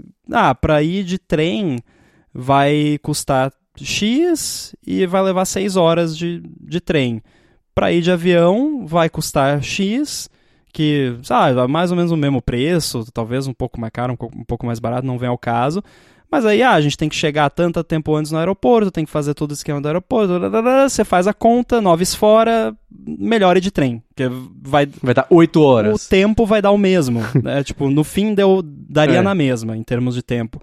E aí a gente pegou o TGV maravilhoso, que eu, eu não sei uhum. se faz muita diferença, mas quando a gente estava comprando, tinha lá a, tipo, classe comum e classe e primeira classe e a diferença de preço não era muito absurda. Ah, vou pegar a primeira classe, deve ser melhor. Aí eu não sei qual é a diferença, porque eu não vi como é que era a outra, que você entra, você sobe, né, no segundo andar uhum. e, e já tá lá. Então eu não sei, não sei se você saberia me dizer qual é a diferença de uma para outra no, no TGV. Não, não sei. Inclusive eu descobri que esse esse TGV lá é acho que o quarto trem mais rápido do mundo, uma coisa assim. Ele pode. Ah, que legal. Ele pode chegar a 320 km por hora, se eu não me engano. E o nosso lá, eu acho que o máximo que eu vi, que tem uma telinha que mostra de vez em quando, tava 290 km por hora. Então é, uhum. é, é, é, super rápido, né? E é mó gostoso, você, pô, super espaçoso, tem a mesinha lá, você pode, né, se você tiver numa viagem de trabalho, não era o meu caso, nem levei computador, mas você pode botar um laptop lá, ficar trabalhando e tal, ou então você fica assistindo um negocinho lá, tem o, o barzinho, né, então a gente viajou a gente uhum. saiu, acho que era umas 10 da manhã, então a gente almoçou no trem, aí eu fui lá no bar, comprei lá um, coq monsieur, uh, um para cada um, e a gente oh. almoçou lá o coq monsieur, tava bem gostoso, cafezinho e tal, então delícia, maravilha. É, para quem quiser fazer esse tipo de coisa, faz a conta, se, se tempo for importante, calcula né, avião versus trem. Se for dar mais ou menos o mesmo tempo, vai de trem porque é muito mais confortável. Uhum. Sim, sim. E mais legal também, né? É. Paisagem, a não ser que seja noite, madrugada, aqueles trem para dormir, né? Eu peguei muito trem na Itália, do rolê que eu fiz faz uns anos, que foi a Itália basicamente inteira de trem, desde lá de, de chegando lá em, em Veneza, descendo até Nápoles, então, e passando pelos pontos todos, né? Florença, Roma e tudo mais. Então foi um passeio bem legal, inteirinho de trem. Teve trem leito para na noite, né? Pegar. A gente pegou, eu acho que foi de Veneza pra, pra, pra Roma, talvez, não sei, mas era um que durava a noite inteira, então ônibus leito e dormi e beleza. E aí, eu lembro que foi na noite do Oscar em que eles anunciaram o vencedor errado do Oscar. Ah! Eu lembro que eu acordei no dia seguinte, aí eu entrei no Twitter e tava todo mundo comentando, nossa, meu Deus, esse é o Oscar mais maluco da história. Eu falei, o que aconteceu? O que aconteceu? Até entendeu o que foi. Foi bem na, naquele, naquela noite. O pessoal que falou, e esse aí, é o Oscar mais maluco, não, nada... não, imaginou que aconteceria um tempo depois. Mal né? sabiam, é. Mal sabiam eles. Isso foi 2017, cinco anos depois, é. ia estar tá mais maluco ainda. Mas o, o, era tudo pela Trenitalia, que eram trens normais, não era uma coisa super moderna, não era uma coisa super sucateada, tava no, na metade do caminho ali. Mas é muito legal ir de trem. Porque acho que primeiro foge do comum, vira parte da viagem mais do que o avião, porque o avião é avião em qualquer lugar. Né? A gente está acostumado a pegar voo, né? tipo Rio São Paulo, é uma coisa que você pegar um voo se fosse de, de Paris, lá, Roma, Florença que foi pra... o que eu e o Rafa pegamos depois. É, pronto. É, é a mesma Exato, coisa. assim, é. 40 minutinhos, chegou e, e beleza. Acho que de trem vira parte da viagem, mas gostoso. É uma atração, realmente, ainda mais assim, é, no, no caso da família do Rafa, por exemplo, eles foram, né, em outro trem, eles foram um dia depois, e aí eles ficaram maravilhados, né, porque eles nunca tinham visto aquelas paisagens da, você vê lá os Alpes e você vê lá, você vê a uhum. neve, né? Porque no caminho tinha alguns lugares que tava com neve. Eles nunca tinham visto neve ao vivo, então é, pô, mó maneiro, né? Até pra uhum. gente que, né, já não é tanta novidade, é bonitinho você ver, né? Só é bonitinho, não sim, é, é sim. bonitinho de ver, mas eu não gosto muito de neve não, acho meio melequento. Ah, eu gosto. mas é, é, é, bonito, é bonito pra você ver e tal. É, pra foto ficar mais bonito também. Mas, enfim, é, é o, o trem é uma atração. É o, o trem por si só já é uma atração e né, bem mais confortável. Lá em Paris a gente ficou. Você vai ver a, a tendência de rede de hotel, né? Porque a gente tinha ficado no Ibis em Barcelona e lá a gente ficou no Mercury, né? Tudo da mesma, da mesma rede. Inclusive eu fiquei surpreso de ver que o lance das suas toalhas plantam árvores ainda existe e existe na Europa também, né? Tá, do negócio lá do é, a Core, né? O, é. A Holding, sei lá. E aí os hotéis deles têm esse negócio, suas toalhas plantam árvores, não sei o quê. Mas enfim, é, esse já era um hotel melhorzinho e o Rafa tava muito curioso com aquele negócio da França de no, do ah o pessoal na França não gosta de falar inglês. Ele estava muito curioso para ver para ver uhum. isso ao vivo. Mas eu já tinha dito para ele que ah, não é bem assim né, né depende e tal. Mas aí nós chegamos lá aí eu, eu tinha olhado já eu falei para não a gente pode depois do trem, a gente pega o metrô de, de Paris para ir lá pro nosso hotel, porque a estação do metrô era tipo 200 metros do hotel, a, a que chegava lá. Eu só não pensei que. Quer dizer, eu sabia que a gente ia chegar nesse horário, mas eu não me liguei que o metrô ia estar tá lotadaço, porque a gente chegou, era cinco e pouca da tarde. Então era o horário da galera voltando do ah, trabalho e tal. Aí, primeiro, caro o metrô lá. Eu achei caro. É, fui lá, uhum. eu, eu, comprei. Eu não comprei a opção mais barata, porque eu, eu, peguei aqueles Day Pass, que aí você bota quantos dias e tal, para que a gente pudesse fazer Melhor. tudo lá. O bom é que isso já. É, e aí você que me explicou, inclusive, que tem acesso a. Porque quando eu fui comprar, eu vi que tinha um monte de ícone lá. Daí eu pensei, ah, beleza, tem um monte de ícone aqui, mas a gente vai usar só o, o metrô mesmo. Não, mas a gente acabou usando mais coisa também. Hum. Aí comprei lá, caro. Aí, cara, quando a gente chegou no- na plataforma, era inacreditável. Não, não tinha. sabe? E não é. E eu não sei se. Acho que né, varia, mas tipo, a plataforma lá onde a gente tava era pequena. Então era muita gente em muito pouco espaço. Uhum. O, a parecia que o, o, o metrô tava engolindo as pessoas, sabe? Que a porta do vagão era uma boca que tava engolindo um stream de pessoas, assim, porque não tinha, você não via, tipo, ah, abriu a porta, a pessoinha entrou e a porta. Não, você via, tipo, uma massa de pessoas e a porta fechando, e aí ficava um braço pra fora, puxava pra dentro, é, tava uma loucura. Foi a primeira vez em muito tempo que eu fui pegar um metrô que eu não entrei no primeiro que parou, sabe? Que eu tive que esperar o próximo Uhum. pra, porque não ia dar. A gente tava com mala, né? Pouca mala. Daí a importância de viajar com pouca mala, porque imagina você fazer isso com 50 Sim. milhões de malas. Enfim, foi. Isso foi um engano. Eu não devia ter feito isso porque a gente tava cansado e tal. Devia ter chamado um Uber, um táxi. Seria um pouquinho mais caro, mas seria mais confortável, né? Rápido não, porque o pessoal no dia seguinte pegou um táxi, eu acho, e levou 40 minutos para eles conseguirem um táxi. Não sei por que que levou tanto Nossa. tempo, mas enfim. É, e aí o Rafa, como eu disse, estava curioso com o negócio do falar inglês. Chegamos lá no hotel. Eu cheguei pra, pra mocinha lá da, da recepção, que aliás é engraçado, não sei se todo Mercury é assim, porque acho que foi a primeira vez que eu fiquei num hotel com a marca Mercury especificamente, que não tem uma recepção, tem uma pessoinha lá com uma mesinha, tipo aquelas mesinhas de bar, com o laptop em cima. e é isso, não tem né, aquele balcãozinho com, com a sinetinha lá e tal. Mas Aham. enfim, cheguei lá, e daí tinha a mocinha lá e. E foi muito engraçado, porque daí beleza, fizemos o check-in e tal, aí até tinha um, um cartãozinho avisando, porque no dia seguinte de manhã acho que ia faltar energia, porque eles iam estar fazendo negócio dela, me explicou, né, pra eu ficar ciente e tal. Uhum. E aí a gente pegou a chave, foi pro elevador, e aí o, o Rafa olhou pra mim e. Por que, que a moça tava falando em francês com você? Eu falei, então, ela não tava falando, ela tava falando inglês.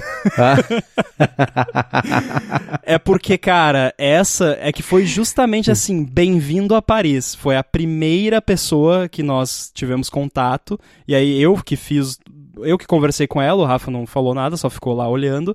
E aí ela é aquela, bem aquela pessoa assim que fala inglês, só que em francês, sabe?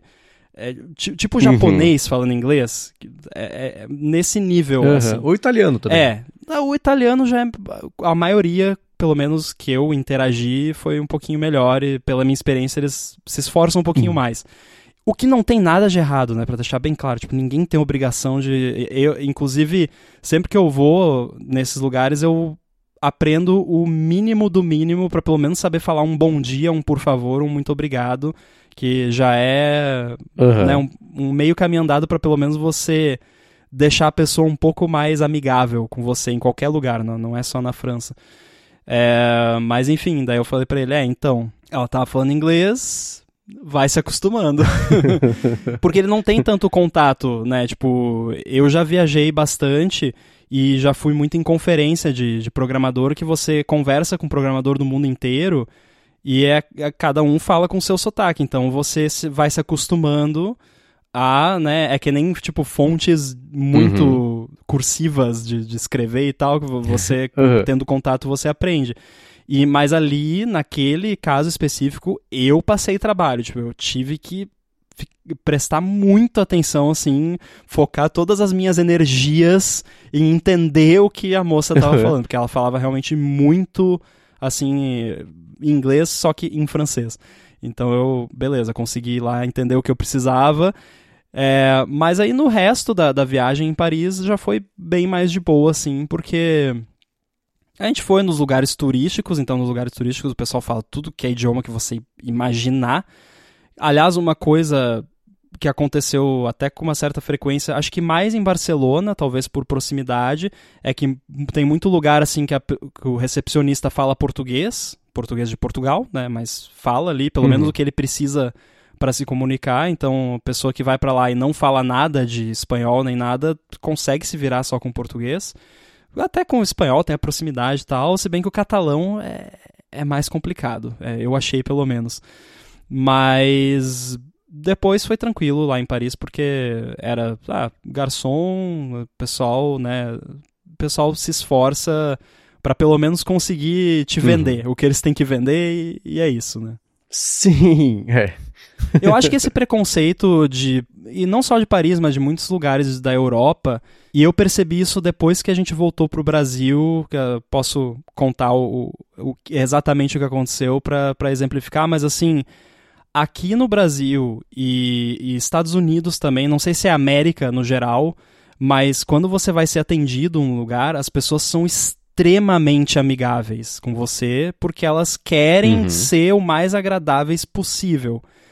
E lá na Europa, a, a galera não tem tanto isso. Tipo, a pessoa vai te atender do jeito dela. Tipo, se ela tá super feliz, alegre e tal, ela vai te atender super feliz, alegre e tal. Se ela tá só lá, ah, mais uma segunda-feira, ela vai te atender só mais uma segunda-feira não é que ela te odeia ou que ela, sabe, quer te matar, é só o jeito diferente de, né, não ter aquele, meu Deus, tem que ser ultra amigável, sabe? Para mim, o, o que eu espero de, dessas circunstâncias é assim, não me xingar e, e conseguir atingir os meus objetivos ali dentro. Eu quero comer no restaurante, eu uhum. consegui comer e, e não tive vontade de me esconder embaixo da mesa de medo, Sim, então beleza, uhum. né? Passou. Não, não precisa ter aquela coisa super amigável, assim. Mas acho que tem gente, principalmente brasileiro e pessoal dos Estados Unidos, acho que criou um pouco esse estigma da galera da Europa e especificamente da França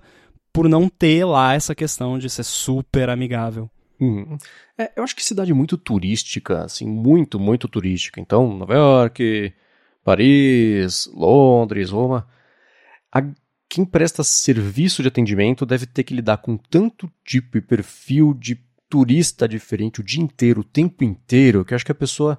Não é que ela desiste, é que, ela, é que não faz diferença. Uhum. Se ela for super amigável ou se ela for super fria, daqui a 30 segundos essa outra pessoa não vai estar lá do mesmo jeito. Então deve drenar tanto a energia de, primeiro, você entender o que a pessoa quer falar, que ela fala o idioma que é meio quebrado, não consegue.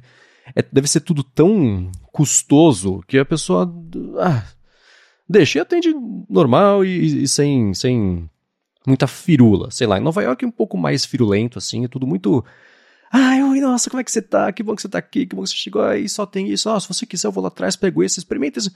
E, mas fica meio artificial demais, assim. Em Paris, eu, eu senti isso de ser, putz, você vai entrar aqui, você vai sair daqui a 15 segundos, você não vai lembrar que eu existo, não vai lembrar que você existe, então vamos trocar o mínimo do que a gente precisa, fazer o nosso a nossa troca, o nosso acordo aqui e beleza, você tá feliz, eu tô feliz, não vamos. Adicionar nada que não precise, porque depois que você for embora daqui vai ter 200 outras pessoas iguais a você, com mais ou menos dificuldade de falar, e de entender, de sei lá, e negociar. Então deve ser meio, meio chato, assim. Por isso que, sei lá, no metrô, pessoal mal-humorado, claro. Óbvio. Eu, eu comentei com você, a pessoa tendo trabalho. Então, na volta, trabalhou o dia inteiro, aquele perrengue, o dia cansativo. Você já sabe que você vai pro metrô e vai ter que desviar de 200 turistas, mais a galera de lá, e o pessoal fica perdido no meio do caminho, que abre o Cara, mapa, não onde tá indo. isso é uma coisa... Todo dia deve encher, Eu né? fiquei tanto me policiando, embora eu já naturalmente tenha o hábito de não ficar no caminho das pessoas. É, literalmente, uhum. né? Falando, tipo, de ficar parado no meio do. do, é, e eu fiquei me policiando, mas eu fiquei principalmente policiando a galera, né? O, o Rafa ali, a família dele e tal, uhum. que não estão tão acostumados. Galera, não fica parado no meio do caminho. Se a gente parava para conversar, para ver uma vitrine, ô oh, galera, vem aqui, ó, no cantinho aqui, deixa passagem livre. É, uhum. Na escada rolante, Sim. fica parado na direita. Não, não precisa ficar de mão dada um do lado do outro na escada rolante. Fica uma, né, fila indiana, né, no lado lado direito, deixa o lado esquerdo livre para quem quiser passar. É, então, e eu entendo perfeitamente, porque assim, em proporções infinitamente menores, eu moro em Florianópolis. Florianópolis é um lugar turístico. Você tá. É, São, São Paulo, uhum. quando você morava lá, tá, é um lugar turístico, mas não é tanto e varia muito pela região. Aqui é um lugar turístico, mais na época do verão. E, cara, na época do verão, que aqui tá ultra turístico e eu não sei como essa ilha não afunda de tanta gente que vem pra cá, você fica. Triplica, né? Você ser. fica com raiva, dá raiva. Tipo, porque você quer pegar um Uber pra ir na farmácia e aí você olha lá, putz, tá com uma hora de congestionamento para ir pra farmácia que fica dois quilômetros. Por quê? Porque a estrada que vai passar é a que vai pra Lagoa da Conceição, aqui perto de onde eu moro, que é um ponto super turístico. Então tá todo mundo indo para lá. Então você uhum. fica com raiva. Ou você tá indo, né? Pô, ah, tem a minha consulta agora às duas da tarde, você tá lá, uma e cinquenta caminhando lá, e daí tem cinco pessoas paradas no meio, no meio da calçada olhando para um mapa ou tirando foto, não sei o quê. Irrita, tipo, normal, sabe? Então uhum. eu super entendo. É, agora imagine isso o ano inteiro. Exato. Não, e numa proporção muito maior. Uhum. Né? Porque aqui é turístico e tal, mas nem se compara com Paris, obviamente. É. Então eu não julgo nem um pouco, eu super entendo. Se a pessoa me xingar, eu vou falar desculpa. Porque eu. Obrigado. É, eu sei como é que é, eu mereço, pode xingar mesmo, né? É, é, é assim mesmo, uhum. tudo bem, tô, né? Pô, é que nem esse dia a pessoa tá lá, segunda, 8 da manhã, pegando metrô pra ir pro trampo. Imagina você nessa situação. E aí tem um idiota parado na uhum. frente da porta do metrô e não entra, nem sai, nem faz nada. E é porque não sabe se é aquele que é pra ele entrar e tal. E aí você lá esperando. Eu ia empurrar a pessoa, pô. Uhum. Todo dia Exato. isso, né? Que é o pior, né?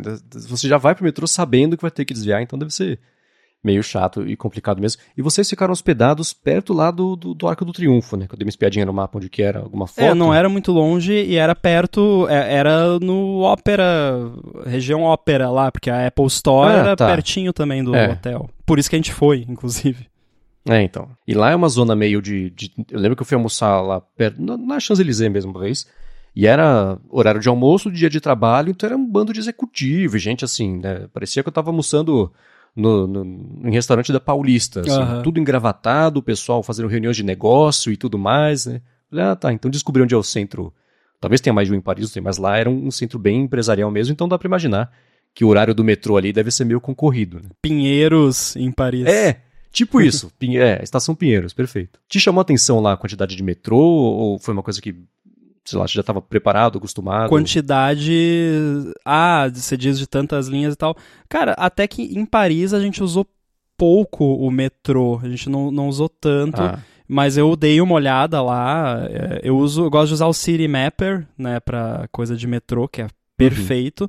Eu usei mais mesmo foi em Barcelona e eu achei fantástico o layout todo de Barcelona, porque é aquela cidade mais retinha, tipo Nova York, assim, né?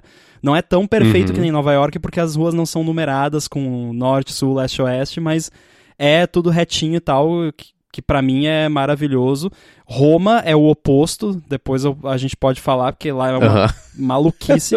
é, mas, cara, é, Barcelona eu usei muito metrô e acho que eu nunca usei tanto metrô numa viagem como em Barcelona, porque lá é muito fácil de você uhum. se achar, assim. No... Sim. E tem também bastante estação, bastante, né? Pô, você, o metrô não anda mais de, sabe, três minutos sem parar numa estação. É muito bem uhum. distribuído. E em Paris eu, eu reparei na, quando nós pegamos, que a gente pegou lá na estação maior, que é a estação onde o trem parou, e acho que passamos, sabe, umas 15 estações, assim, tipo, uma atrás da outra. Então, onde você quiser ir, você consegue uhum. ir de metrô. É, Paris foi, foi o primeiro lugar, eu acho que eu fui que eu achei maluco como uma estação de metrô tinha mais de uma linha, assim como uma estação de ônibus, sei lá, onde está acostumado a ter ônibus com muitas linhas, porque Nova York é assim, mas acho que eu fui para lá depois, então era muito louco ter que entrar no metrô, mas prestar atenção que eu não vou pegar o 3, vou pegar o 5, às vezes passa o 3, passa outro 3, aí passa um que é o mesmo destino do 5, só que vai em outra rota e não podia pegar esse. Na então, mesma ligado, plataforma, assim, isso. esperto para não pegar errado. Exato, é, né? Então esperar Caramba. E, ver qual que... Em Barcelona também tinha isso, né? De, de pegar... Acho que tem mais de um, uma linha. Agora eu não sei, as viagens se misturam depois de um tempo. Então, é, eu, eu não sei como eu não me perdi em Paris, porque eu não me lembro de. de talvez eu não tenha ido numa estação que era assim, né? Pode Mas ser. em Barcelona, quando, quando ia trocar a linha, normalmente era em outra plataforma, não era na uhum. mesma. Então você pelo menos né, sabia que não era ali, você sobe a escada, desce a escada e tal, você chega. Uma coisa que chamou atenção em Paris, logo que a gente chegou, que a gente comprou o ticket do, do metrô, a gente não tinha saído ainda da área, né, tipo, entre aspas, da área de embarque do trem, uhum. ou de desembarque nesse caso. É, e, cara, a gente teve que passar por são umas cinco catracas diferentes até chegar no, no lugar onde a gente ia pegar o, metrô que a gente tinha que pegar. Eu jurava que a gente tava errado. Tipo, eu falei pra ela, não, uhum. pode ser mais uma catraca, né? Porque eu não sei, a conexão que a gente fez, talvez tinha um atalho que a gente não viu, mas enfim, eu fui seguindo as placas e aí, ah, vai aqui, vai aqui, e cada lugar era uma catraca diferente e todas elas você tinha que passar o ticket. Então eu falei, nossa, vai estragar o ticket de tanto passar já na primeira viagem. Eu lembro teve, eu não lembro onde foi agora. Foi numa viagem que eu fiz com mais dois amigos, a gente fez um rolezão pela Europa, assim, bem esse esquema bem Eurotrip, assim, gastando o menos possível, conhecendo a maior quantidade de lugares que der. E eu, eu acho que era em Viena, mas talvez tenha sido em Budapeste, não sei. Que você tinha três estações de, de trem e de metrô na cidade, só que você só conseguia fazer baldeação em um ponto das três. Então é como se fossem três, três braços e no meio, três, três dedos e no meio juntasse uma estação em comum. Era um hub. E, e, pra, pra trocar de linha, tinha que comprar outra passagem, validar de novo, sei lá, nesse hub. Nossa. E aí ficava lá, tipo, a polícia do metrô, a polícia do, do, do, trem, de olho na galera que tava perdida, ou que tem muita gente que é malandra também e faz a, a viagem sem, sem pagar essas trocas assim. Mas a vantagem de fazer eu, eu... tour guiado e tudo mais porque é um lance que eu. Que, isso aprendi a fazer lá. Como eu aprendi agora a fazer o, negócio do, do ônibus hop on, hop off, nessa viagem um amigo meu já tinha visitado a Europa e falou: cara, fa vamos fazer os, os walking tours daqui. Te pega o primeiro dia e faz o walking tour. E nesse dia o cara falou: gente, presta atenção no metrô aqui, porque é assim, tem um hub que você troca de linha, tem que pagar a linha de novo. E se te pegarem com o bilhete não validado, você vai pagar tipo 300 ou 600 euros. Era um absurdo, assim. Então fiquem espertos com Nossa. isso. Mas esses walking tours é uma coisa divertida que vale. Eu lembro que eu fiz um que foi em Munique, era um cara chamado Oz, que ele tinha uns dois metros de altura, assim. E, é, e isso leva o dia inteiro. São tours que levam tipo 5, 6 horas. Você passa pela cidade inteira. Mas tudo com, ó, vamos, o grupo, chega aqui, senta aqui. Aqui aconteceu isso, isso, isso, esse lugar é importante para a cidade por causa disso, tal. Quando a gente vai para lá, percebe que no caminho é assim, assim, assado.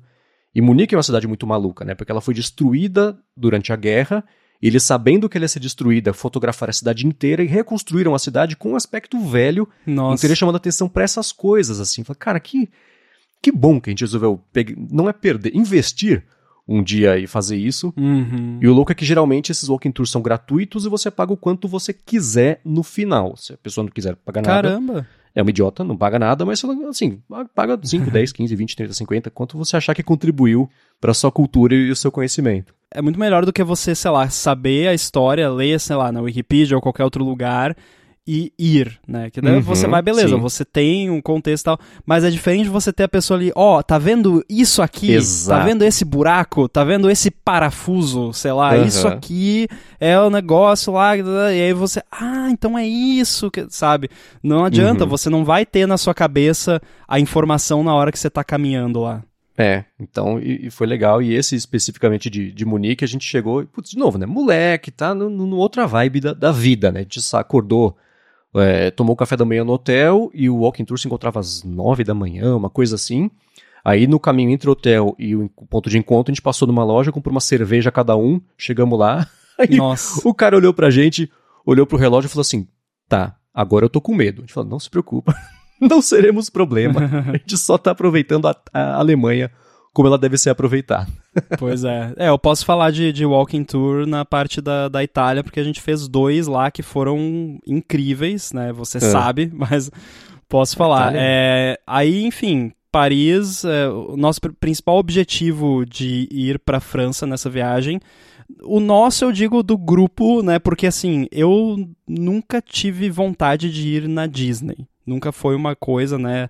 O pessoal tem o sonho de ir na Disney e tal. E aí eu nem sabia que tinha Disney em Paris, nunca tinha ouvido falar. Eu hum. fiquei sabendo que existe há 10 anos. Não, não é 10 anos, é 30 anos, acho uma coisa assim, porque até a gente comprou lá a caneca comemorativa do Mickey lá.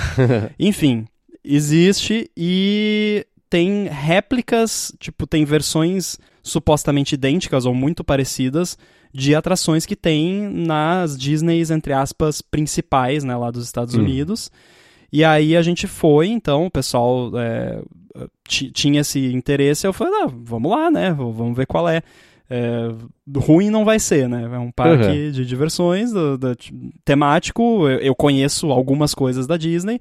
Uma pena só, e isso eu só descobri depois, é que tem dois parques, na verdade, lá. É tudo no mesmo lugar, mas são dois parques, são do, dois ingressos separados. Ah, e aí você é. vai num ou no outro, ou você, se você quiser, você compra os dois ingressos e vai nos dois no mesmo dia.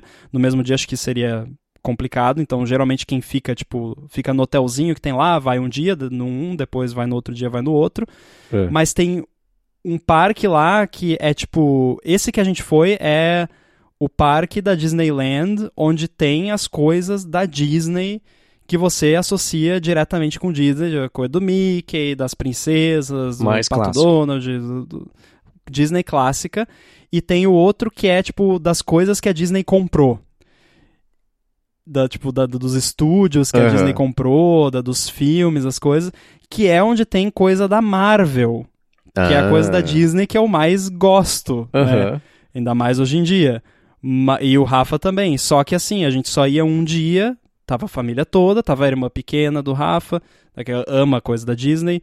Então, vamos na Disney clássica, né? É. É, então tenho que voltar lá para ir né, nesse outro, ou então ir no, no, dos Estados Unidos, né?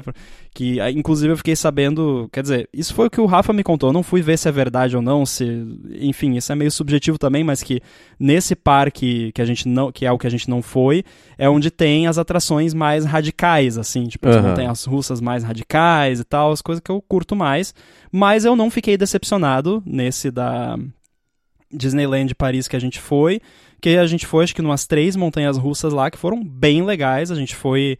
É uma lá que. Eu não lembro se tinha um tema, mas era uma lá mais levezinha. Aí a gente foi hum. numa do Indiana Jones e o Templo da Perdição, que é, é mó legal. E a gente foi numa que é do Star Wars. É Star Wars, né? Que é da Disney. Eu sempre me confundo. Aham, uh -huh, sim. é. então a gente foi numa que é, que é do Star Wars. E o mais legal foi que, assim, como eu, tipo, o meu. Não que. Gente, entendam, eu não, não fui aquela pessoa chata que. Eu não fui na Disney contrariado, tipo, ai que saco, vou na Disney, tá bom. Não eu fui super feliz e curioso para ver como é que ia ser e tal. Só que como não é um negócio que eu tava super interessado em saber os detalhes e tal, eu falei, tá, vamos lá, o que você, o que for bom para vocês é bom para mim. Uhum. Então eu fui seguindo eles lá, ah, vamos nessa montanha, vamos. Então eu não sabia, eu não sabia nada. Foi que nem você tem o costume, né, de assistir filme sem ler sinopse, sem ver trailer, nada. Foi uhum. tipo isso. Então foi mó legal, porque aí a gente ia na, na, nas montanhas russas, nas coisas lá, eu não sabia o que esperar. Então eu não fazia ideia se era muito rápida, muito devagar, se ficava de cabeça uhum. para baixo, se não ficava, tipo. É, aí, e inclusive, a, a irmã do Rafa, a irmã mais velha, no caso, que foi também nas montanhas russas, ela tinha medo de montanha russa. E aí ela falou: não, eu quero perder o medo de montanha russa. Então vamos nessa, né, nessas aqui da Disney que não são tão né, absurdas e tal, que aí eu perco meu medo e beleza. Não é uma fobia, é só aquele medinho, assim, né? Uhum. Pelo menos segundo o que ela descreveu. Aí ela foi na primeira montanha russa lá com a gente, se divertiu, foi legal, falou: ah, acho que eu não tenho mais medo de montanha russa. Aí a gente foi na segunda, que é essa do Indiana Jones. Aí é engraçado porque você pega a fila, a fila começa lá fora, daí você vai entrando, entrando, entrando, e é, é mó legal que eles colocam bastante set dressing, assim, do, no, uhum. na fila para não ficar tão chato, né? Porque você vai andando, você vai vendo as coisas e tal. No verão lá deve ser insuportável, então eu recomendo ir no inverno porque tá menos cheio, porque a gente foi no inverno, uh, foi acho que numa. É, foi numa sexta-feira que a gente foi, então tá, é sexta-feira, mas não é um final de semana onde tá todo mundo de folga e tal, e, né, não é dia que quem mora lá perto escolhe para ir. Uhum. E mesmo assim era muita gente, tipo, muita gente mesmo. mas as filas eram perfeitamente aceitáveis. Era fila de, no máximo, meia hora, o que a gente pegou. Ah, assim. bem ok. Então, mas você vai na fila, vai vendo lá as coisinhas e tal. E aí eu achei uma sacanagem, inclusive, porque o que, que aconteceu? A gente foi nessa segunda do, do Indiana Jones, e aí quando você tá quase chegando já no lugarzinho lá onde tem a catraca que você de fato vai no, no na montanha russa, Ah. tem a, a plaquinha lá dos avisos. Ah. E aí tava lá, é, aviso, cardíacos, não sei o quê. Esta montanha russa possui inversões. Quer dizer, fica de cabeça para baixo, né? E a irmã do Rafa tinha mais medo especificamente do negócio de ficar de cabeça para baixo. E Aham. aí chegou, tipo, quase, já tava 20 minutos na fila. ah, Então, você vai ficar de cabeça para baixo, beleza? É, tá, né? É, e aí eu já tava, oba, vamos lá. É, que beleza. Porque eu não sabia também. Mas aí, beleza, fomos, ela foi, não, não desistiu e, e to- todo mundo gostou, foi divertido e tal. É, para quem talvez tem gente que tá ouvindo que tem medo de montanha russa que nunca foi, é, o lance de ficar de cabeça para baixo só assusta, mas na prática você nem sente que você ficou de É, cabeça né? pra baixo, é tão rápido que você nem vê. Então, é, não não é nada demais. É, As quedas me incomodam mais do que ficar de ponta cabeça, por exemplo. Não, a queda é a melhor parte, né? Depende do tipo de pessoa que você é. En- Enfim, É. eu gosto de, de coisas radicais. Aí a gente foi na do Star Wars, que foi a melhor de todas. Uhum. De novo, o lance de não, não saber, de não, não estar esperando as coisas. Também tinha inversões, essa do Star Wars, porém ela tinha uma coisa que eu nunca tinha ido em nenhuma montanha russa que tinha isso, que eu achei muito maneiro. Que normalmente a, a montanha russa você, ela vai subindo, né, no, numa correiazinha lá, e aí te leva para um lugar bem alto que dali para frente ela vai só pela gravidade, né, só pelo Uhum. momento e aí no final tem um freiozinho lá e ela para. Nessa do Star Wars, você é lançado. Eu achei Ah, muito legal. maneiro. E eu não tava esperando. Então ela começa a subir devagarinho e daí ela para um pouquinho ali e aí do nada, vum, tipo, vai e daí todo Uhum. mundo, ah! né? tipo, você não tá esperando. Aí Uhum. é muito, a aceleração dela é absurda. Então foi mó divertido, quero ir em mais montanhas russas que são assim. É, então recomendo. é, Disney foi, foi bem bacana. Tem, eles fazem os desfilezinhos lá e tal, é, é bonito também de ver, até pra quem não é tanto de Disney, né, mas é legal, é uma produção Uhum. bacana. É, então. É, uma coisa que eu achei curiosa da, da, da Disney em Paris é que tem essa aura né, em torno de Disneyland e tal, que você, a galera lá tá lá pra te atender da melhor forma possível e tornar o seu dia mágico, né? E ter o magical moment e, e- e aquela coisa toda. Em Paris não tem nada disso. Você vai ser atendido como em qualquer outro lugar lá, tipo. E de novo, não tô reclamando, pra mim isso é ok. Mas é, eu, eu achei que, tipo, na Disney a galera ia ser mais, né? Ah, aquela coisa mais alegre. Os personagens, obviamente, são, né? Você vai lá tirar Uhum. foto com o personagem. O personagem é, é, é o personagem, mas a galera é, que não está vestida de personagem, que tá te atendendo pra qualquer outra Uhum. coisa, comida, bebida, lojinhas, é normal. Tipo, no, no máximo um sorrisinho, assim. Uhum. Um cigarro na mão, falando, o que, que você quer? Cara, cigarro. Que bom que você falou de cigarro. Eu tenho um problema com a Europa com o negócio de cigarro. Que Hum. o pessoal fuma demais lá. E fuma em qualquer lugar. Inclusive, a gente ficou chocado que pode fumar na Disney. Isso é muito absurdo. Cara, isso é um absurdo. Você tá na Disney, você tá lá na fila pra, pra ir num, num negócio e tem uma pessoa fumando do seu lado. Cara, Isso isso, é eu achei um absurdo. Tipo, eu sei que a gente é brasileiro tá acostumado porque aqui tem essa rigidez com, né, não fumar em nenhum lugar, que, eh, nem bar e coisa, que é o telhado e tal. né. Mas, cara, e, e eu particularmente, assim, se eu tô num, num boteco lá e tem um amigo meu que fuma junto e ele quer fumar, eu não me importo, tipo, whatever. Mas você tá na Disney, cara. Putz, eu achei isso muito chato. Tipo, foi a parte mais negativa de, de- da viagem como um todo, mas da Disney especificamente, pô, poder fumar. Ah, é complicado, né? É, Podia. A galera lá podia mudar um pouco a mentalidade quanto a isso. É, e é engraçado porque alguns dias antes que você comentou sobre isso, eu tinha escutado o talk show do John Gruber comentando que lá em Orlando não tem nem chiclete no aeroporto porque a Disney convenceu isso. a administração do aeroporto a não deixar vender chiclete porque eles não queriam ter que descolar chiclete do chão da Disney, porque tem, sei lá, os ônibus que vão direto do aeroporto pro parque, coisa assim. Eles conseguiram moldar de um Exato. lado isso, mas em Paris não. Vai fumar sim. Se achar ruim, fuma dois. é meio absurdo. Exato. Exato. É, não, até foi engraçado, porque a gente é, chegou. Voltando lá pro começo da viagem, quando a gente. Eu já tinha comentado com o Rafa, ó. Se prepara, porque assim que a gente descer do, do aeroporto lá, sair no aeroporto, já vai ter gente fumando. Na Europa a galera fuma muito. Cara, uhum. em Paris é, é um absurdo. É. Em Paris a galera fuma demais. É, e aí eu falei para ele se prepara. Aí, tipo, eu botei o meu pé na calçada pra gente embarcar no, no táxi e eu pisei numa bituca de cigarro. Tipo, falei, aí, ó, é. bem-vindo à Europa, boas-vindas, né? Agora eu sei que eu estou na Europa de verdade, não é uma simulação. Aí no final lá, né, na, na, Disney tem o show lá do, de fogos e, e coisa e tal, que também foi mó maneiro e uhum. é legal porque eles fazem o projection mapping lá no castelo, então aqueles projetores, vai projetando ah, uma animação e tal. O único porém que deixou o show um pouquinho menos interessante é que naquele dia tava começando a chover quando. Não chuva, chuva, meio que aquela neve derretida, sabe? Aquelas uhum. microgotículas de água. E tava ventando até que bastante. Então eles até anunciaram que naquele dia não ia ter drone na ah, apresentação. É. Aí eu, eu comentei com o Rafa, eu nem sabia que tinha drone na apresentação, mas agora eu tô chateado, porque eu queria ver como é, é que é a então, apresentação então, né? com drone. é, e aí depois eu descobri que o drone desenha lá o, a orelhinha do Mickey no céu, com um, um monte de drone lá, um enxame uhum. de drones, né? Desenha lá o negócio do Mickey. Pô, fiquei chateado ter que ir de novo agora só pra ver o drone.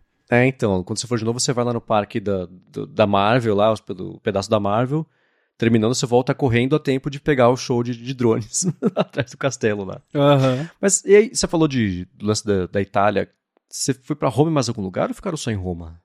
Ficamos só em Roma. Como uhum. a gente já ia ter passado por dois lugares, a gente falou, cara, vai ser final da viagem, já vai estar tá meio naquela canseira sim, de, sim, de viagem. Sim, então vamos. Vai ser tipo as nossas férias das férias, sabe? Uhum. Vamos tirar férias das férias. Foi meio que isso. E foi muito bom, cara. Eu. É, o, qual é o contrário de se arrepender? se é, eu definitivamente me, é, me orgulho, talvez, de ter tomado essa decisão. Porque o que, que aconteceu? No dia seguinte que a gente foi na Disney, o Rafa tava com o nariz muito entupido uhum. e tossindo. E no dia seguinte ao dia seguinte que a gente foi na Disney, eu tava com uma coceirinha na garganta. E, uh. e eu, nem tinha, eu nem comentei isso com você, essa uhum. surpresa do, do podcast. Aí, putz, o que que tá acontecendo, né? Tá, não é Covid. Beleza, uhum. não é Covid. Então é um resfriado, né? Porque Cara, Disney eu sabia, porque, tipo, é mu era muito frio. Tipo, muito, muito, muito frio. Porque a gente ficou muito tempo na rua, no frio, uhum. zero graus, com vento. No final do dia começou a chover e a aglomeração, né? Tipo, muita e criança, gente. que é uma bomba eu tava... de germes, né? Criança. É, não, não tinha uma criança. Eu não vi uma criança na Disney que não tivesse tossindo. Então. Sabe? Não tinha. Porque não tem como. que pesadelo. Cara. É, então. É, eu até usei máscara bastante lá na Disney, principalmente nas filas. Não só por causa disso, mas confesso que foi mais para esquentar a cara, que eu tava com frio no rosto. Eu não tinha levado um cachecol, alguma coisa, então, ah, vou ficar de máscara aqui que eu já me protejo, protejo os outros e protejo do frio também. Mas não hum. adiantou, é, peguei um resfriado, o Rafa também. No meu caso, me deu uma laringite, então fiquei Ups. com aquela dor de garganta o bom é que eu tenho isso com uma certa frequência, eu já sei como é que funciona. Eu sei que eu vou ficar um dia com uma dor de garganta chata, aí uhum. um dia com uma tosse bem forte e, e, bastante produtiva, para não detalhar demais aqui. e depois, beleza, aí eu fico com tosse por um tempinho e tenho que me cuidar para não atacar a sinusite, que eu tenho sinusite crônica, e eu não tinha levado o meu equipamento de lavagem nasal para viagem. Devia ter levado, não levei. Aí quando eu voltei, eu, cara, eu tava doido. Isso, é, olha que loucura, eu tava doido para chegar em casa na volta para fazer uma lavagem nasal. Nossa, o que você se acostuma. Você sabe que está porque ficando você, velho eu, quando tem essas coisas. Né? É. É porque eu tenho essa sinusite crônica, então quando me dá alguma coisa assim, eu fico todo encatarrado. Desculpa, TMI, né? Too much information, mas. É, e eu tô ainda, então eu tô fazendo duas vezes por dia, que é realmente para limpar tudo, é. para me sentir bem. Até agora, durante a gravação aqui, você deve ter reparado que eu ainda tô tossindo bastante, uhum. mas uh, a tosse fica por, por uns dias ainda. Então, isso tudo foi para dizer que foi uma decisão muito sábia optar por ficar lá em Roma no final e fazer um schedule mais relax, mais tranquilo, porque aí no primeiro dia eu ainda tava com aquela dorzinha de garganta bem chata, então, ah, vamos ficar mais em casa, dar uma dormidinha, né? Depois de noite a gente vai lá, procura um, um lugarzinho para comer aqui perto. Então foi bom. O melhor de Roma foi a escolha do local porque uhum. eu pensei, vamos fazer algo diferente, já vamos ter passado duas semanas praticamente em hotel, vamos ficar num Airbnb. Aí eu pensei, o que, que tem de maneiro de Airbnb em Roma? Porque Airbnb tem umas coisas absurdamente maneiras uhum. e caras também, né? Obviamente. Uh, o, o maneiro e o caro andam meio juntos, né? Sim. Mas assim, eu achei um Airbnb lá de frente pro Coliseu. Uhum. Literalmente, você abre a janela do quarto de manhã e você vê o Coliseu muito perto. Né? Uhum. Tem foto no meu Instagram, quem quiser ver sim, tá lá, a gente vai deixar o link. E assim, é caro, a gente pode até deixar o link do desse Airbnb específico, se alguém quiser alugar aí no futuro. É caro, eu não lembro quanto é que era, mas é caro, então. Uhum beleza, eu aceitei, né, pagar caro porque valia a pena. E o, apartamento maneiríssimo, com lavanderia e coisa, que até foi um cheat, né, porque como eu sabia que a gente ia ficar num Airbnb com lavanderia, eu não precisei levar roupa de baixo pra viagem inteira. Eu levei uhum. só pra primeira metade da viagem. Sim. Que aí falei, não, o dia que a gente chegar lá, eu taco tudo na máquina de, de lavar lá e beleza. E aí tinha uma lava e seca lá, chegamos lá, botei, lavei tudo, pronto, já tinha roupa limpa. Uhum. Acho que foi a primeira vez que eu viajei e voltei com um, um saco de roupa limpa para guardar e não só um saco de roupa suja para lavar, porque aí eu lavei tudo lá no Airbnb, então não chegamos a usar tudo.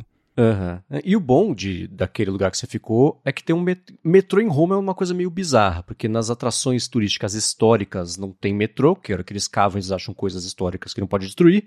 Então a metrô é para a parte uhum. menos histórica da cidade, mas tem uma estação do lado do Coliseu que te leva para lá. Né? Então além de ser uma, um lugar bonito que Sim. vocês ficaram, ele é estrategicamente bom também, né, para explorar a parte menos histórica ali, romana. Quer dizer, em Roma tudo é romano, né? mas ainda assim, tudo do Império Romano. Tem muitos romanos em Roma. É. O que é engraçado é, é, que a gente não usou metrô em Roma.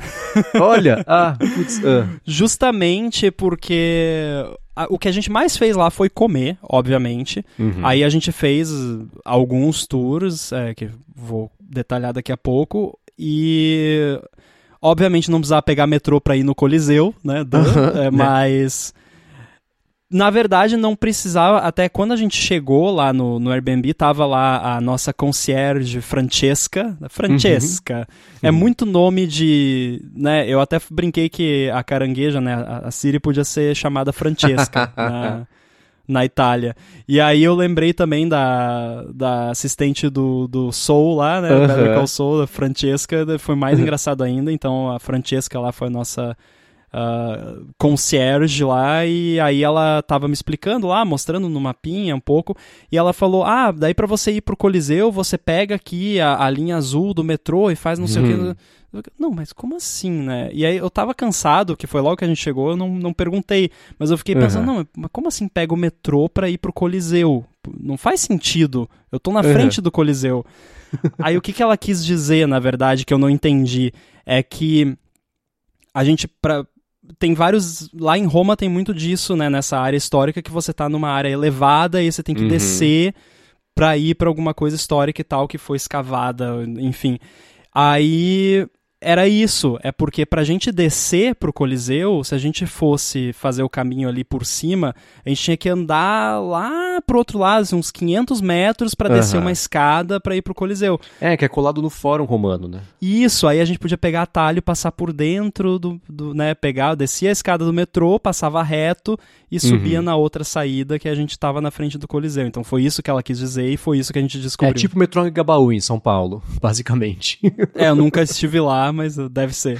é legal. E lá, vocês fizeram o, o rolê do Fórum, não?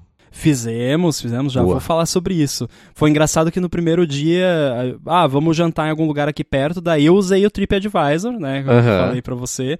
E eu- o lance do TripAdvisor é assim, não ir realmente no, nos top, não sei o que, vai lá, procura, eu normalmente ia e procurava, tipo, por proximidade, quando eu queria ir em um lugar perto, e eu, eu, vou, eu leio os reviews, eu, mas Uhum. eu leio de fato, não vou ver as estrelinhas, eu leio para ver o que, que a galera tá falando, porque os reviews do TripAdvisor, pelo menos os que eu vi por lá, não é só a galera reclamando das coisas ou falando que é bom, é a galera dando dica, falando tipo, ah, come tal coisa que é muito bom, e se você pedir não sei o que pro garçom, ele, ele vai te oferecer não sei o que, sabe? É, é dando dicas do lugar também. É, normalmente os reviews positivos, os negativos é só a pessoa reclamando, né? Que, mas É. isso é normal. E, e também eu acho que como a gente lida com review por ter podcast, como eu lido com review por ter app, eu sei distinguir quando que um review negativo é verdadeiro e realmente é algo que eu mereço prestar atenção e quando é só uma pessoa chata reclamando por reclamar. Se vingando de. Exato. Ah, o garçom olhou torto pra pessoa e aí a pessoa vai lá e xinga, né? É, sim. É, tipo, eu vi review negativo de ah, eu não tinha uma reserva, eu fui lá e não tinha mesa, eu tive que esperar uma hora. Uhum. Tá, isso é sinal que o restaurante Isso. é bom. Eu ia dar esse Tá? exemplo. Tipo, você ter que esperar pra, pra conseguir uma mesa porque você não tem reserva é porque o restaurante é bom. Se não fosse bom, não ia ter tanta gente querendo ir lá. Mas enfim, aí eu fui lá porque e tal. Aí me chamou a atenção que tinha um, um bar lá perto chamado Coming Out. Uhum. Aí eu falei pro Rafa, ah, o que esse bar aqui, Coming Out, será que que é coisa LGBT? Não sei, vamos ver. E era! Aí eu falei, ah, vamos lá, obviamente, né? Uhum. Aí a gente foi e, e era, tipo, era um bar gay, da LGBTQIA+, lá, e é isso, tinha um bolo de arco-íris, tinha... Mas o mais interessante... É, não era um, não era espalhafatoso assim, era tinha o tema, mas não era aquela coisa, né, tipo, o bar não era todo colorido, tal, as comidas não eram todas temáticas, era um, um restaurante normal, mas Uhum. tinha essa temática no background ali, aí tinha Aham. algumas sobremesas, tinha alguns drinks também temáticos. Aí a gente foi lá e, cara, era mó bom. Tipo, a comida era muito boa mesmo. E eu tinha visto nos reviews o pessoal elogiando a comida. Aí o Rafa comeu pela primeira vez uma carbonara na Itália, né? Ó, que eu faço sim. carbonara aqui pra gente. Aí eu perguntei pra ele, e aí, é melhor que a minha? Por favor, diga que sim, né? Aí ele falou, não, é sim, é melhor que a sua. Eu falei, ah, então, então tá tudo bem, tá tudo certo. É, e tem o, o lance de pegar dica no TripAdvisor, eu falei, né, que eu pego as dicas geralmente do pessoal, vou num restaurante, peço dica de mais restaurante, vou no bar, peço também. Eu lembro que a gente tava, eu e a Larissa, a gente tava em Madrid, e aí a gente foi num bar chamado Savas, que é de um cas... o bar não tem nem cozinha, é só bar mesmo, é uma barra e as bebidas, e só, tem os autorais, tem os clássicos, e é de um casal de romenos, eu acho que eles eram. E aí a gente ficou, tipo, senta, começa a conversar rapidinho e tal, ele até conhecia o pessoal do, do Guilhotina aqui de São Paulo, Márcio Silva, o pessoal todo. E aí ele falou: Ah, putz, eu falei, aí, e lugar de comer aqui? O que, que você recomenda? Onde vocês vão? Ele falou: Ó, putz, tem um lugar chamado Doppelganger, que sim, tem o mercado municipal aqui de, de, de, de, de Madrid, não vai. Vai nesse aqui chama Mantão Martim, eu acho, tem um lugar chamado Doppelganger, que a comida é gostosa, pega o menu degustação, que vai ter um taquinho de não sei o que lá, vai ter isso, aquilo, não sei o que lá, lá, lá. E foi uma delícia também. E eu procurei no TripAdvisor por reviews e eram mistos os reviews. Falei, poxa, se eu fosse depender só do review do TripAdvisor, teria perdido esse lugar que, pô, foi um dos mais gostosos da viagem. E lá o Mercadão mesmo, esse Anton Martin, acho que chama, tem aquela coisinha, né? Cada, tem cubículos com um monte de coisinha fresca e tudo mais, mas também tem na, na borda, ao redor deles, restaurantes. Então, pra quem estiver em Madrid escutando, Doppelganger. É, não, é meio longe, mas é gostoso. Mas voltando ao lance da, da Itália, o, quando eu fiz o rolê do fórum, aliás, eu, eu perguntei de Roma e tudo mais, vocês acabaram indo lá pra, pra Pompeia também, né? Fizeram a Costa Malfitana, deu pra dar um rolê Fomos. fora só ali do, do coisa, né? Mas que eu comentar quando eu visitei o fórum, foi um rolê de manhã pegar o Coliseu, e aí à tarde o fórum, que é um, um rolê maior, né? Que ele é super comprido e tal. E lá que a, a guia me falou, falou, a gente parou de fazer metrô por aqui, porque a cada lugar que fura, a gente acha uma construção histórica de milenar e que não dá pra né, destruir isso para fazer o metrô. Não, então o metrô é só daqui para lá, porque é onde é mais seguro escavar e cavocar e fazer estrutura sem destruir nenhum pedaço de, de história no meio do caminho. No próprio Fórum Romano, que já é um lugar né, super estabelecido, tudo restaurado. Restaurado não, mas tudo descoberto. Quando eu fui lá, tinha lá uma tendinha. Eu falei, que é isso aqui? Ah, não, eles acharam uma, uma construção antiga que estava embaixo de outra antiga. Eles Uhum. cavocaram um pouquinho e acharam uma outra casa subterrânea lá, não sei o que lá, que liga até não sei onde. Eu falei, nossa, que loucura, né? Depois de tanto tempo estão achando coisa ainda que todo mundo visita todo dia, mas embaixo é outra cidade. É muito doido essa reconstrução uma por cima da outra. É, a gente fez, é, aliás, mais um ponto pro TripAdvisor, porque eu comprei tanto o tour do Coliseu e do Fórum lá, quanto o tour da Pompeia no TripAdvisor, que Uhum. eles têm lá, né? E aí eu procurei, tipo, os mais, é, entre aspas, privados, assim, que são um pouquinho mais caros, que são grupos menores e tal, Uhum. porque eu queria, né, uma experiência um pouquinho melhor. E aí, cara, não me arrependi também, nem um pouco, porque, cara, o guia do nosso tour do Coliseu, esse cara merece o Oscar dos guias de turismo, se é que isso existe. Porque o cara é muito bom. O cara é muito bom. Ele. Ele veio da Romênia. E aí ele mora, acho que na, em Roma, acho que há 13 anos, uma coisa assim. E estudou, acho que ele fez mestrado de, de história, alguma coisa assim. O cara é, é um professor de história. E aí, não só ele tem todo esse conhecimento, como o cara é engraçadíssimo. Tipo, o cara é muito divertido, sabe? Tanto é que a, a galera que tava lá com ele na, naquele dia no tour com a gente, que acho que era no máximo umas 20 pessoas, nem isso. É, quando ele começou a se apresentar, a galera ficou até meio assim, tipo, sabe, que isso, né? e, e eu tava achando o máximo. E era engraçado, pra mim era mais engraçado ainda, porque eu achei o cara parecido com o James Thompson. E Uhum. ele tinha meio que um sotaque meio ir- lembrando irlandês, assim. Então Uhum. foi muito engraçado. E aí ele, ele encenava pra gente, fazia lá, contava as histórias e tal. Então foi maneiríssimo. É, e legal. aprendi muita coisa de, de história lá que eu não sabia, né, graças à à didática do, do guia. Então, se você pega um tour desses e você tem sorte de pegar um guia bom, é Uhum. muito legal. Você aprende pra caramba. A gente andou acho que umas três horas lá, lá todo o Coliseu. Lá. Legal também que acho não sei se é uma coisa de todo o grupo de tour organizado, mas esse tour você não pegava fila pra entrar no, no Ah, Coliseu, porque tinha lá fila separada. E a gente teve acesso a uma parte do Coliseu lá que, que não é aberta a todo mundo que vai lá visitar. Que, Uhum. tipo, passa uma. O segurança lá abre o cordãozinho lá que tá escrito não entre e a gente entrou. Daí o cara até Uhum. falou: É, quando a galera abre a corda pra você, você sabe que tá fazendo alguma coisa certa, né? O cara falou. Vocês pegaram a parte do subsolo do Coliseu? Do subsolo nós não pegamos. A gente Ah, podia ter pego, mas se a gente pegasse esse tour que tinha a parte do subsolo, não teria a parte do fórum. Ah, aí a gente tá. quis fazer tudo de uma vez só, Ah, e aí pra não, não perder a parte do, do fórum, a gente preferiu fazer assim. Legal. O que foi bom, porque a parte do fórum também é, é muito maneira. Uhum. É, e aí, enfim, foi maneiríssimo o tour, recomendo. Procura lá no TripAdvisor, tem lá. Acho que o- literalmente tá no nome, tipo, Skip the Line Tour, Uhum. é, que é justamente pra pular a fila. E eu, eu deixei um review, inclusive, lá, então talvez tenha um review meu lá quando Boa. forem olhar. É, e foi tão bom que no final a galera ainda deu gorjeta pro cara. E ah, eu dei, inclusive, gorjeta para ele. Que é merecido. e Pompeia, cara, Pompeia é um dos lugares que eu mais. A Itália, sim, se não existisse Nova York, eu já moraria na Itália. Como eu tô dividido entre os dois onde eu quero morar, tô morando aqui. Mas Pompeia, especificamente, é um lugar que eu acho muito legal. Você foi, você já sabe né, como é que é de, de ser bonito, de opções de coisa para ver. Sim, se eu voltar pra Itália 30 vezes, eu vou 30 vezes lá, vai ser igual, mas é tão legal e divertido. Divertido assim, né? É uma história que né, muita gente sofreu em Pompeia, o vulcão explodiu, sorriu todo mundo, tá? Tirando essa parte, eu acho tão interessante lá, por ser essa cápsula do tempo. E é engraçado que eu, isso eu comentei com você, né? Que você falou de tour guiado. Eu, quando fui lá a primeira vez, eu tava em Nápoles, e aí contratei um tour guiado que saía de Nápoles e parava lá em Pompeia, e aí tinha a, a, a guia mesmo que ia levando pelos lugares, tá, não sei o que lá. Só que eu não sei se ela não estava no dia bom, se estava de mau humor, se ela só não era uma boa guia, sei lá. Mas ela não.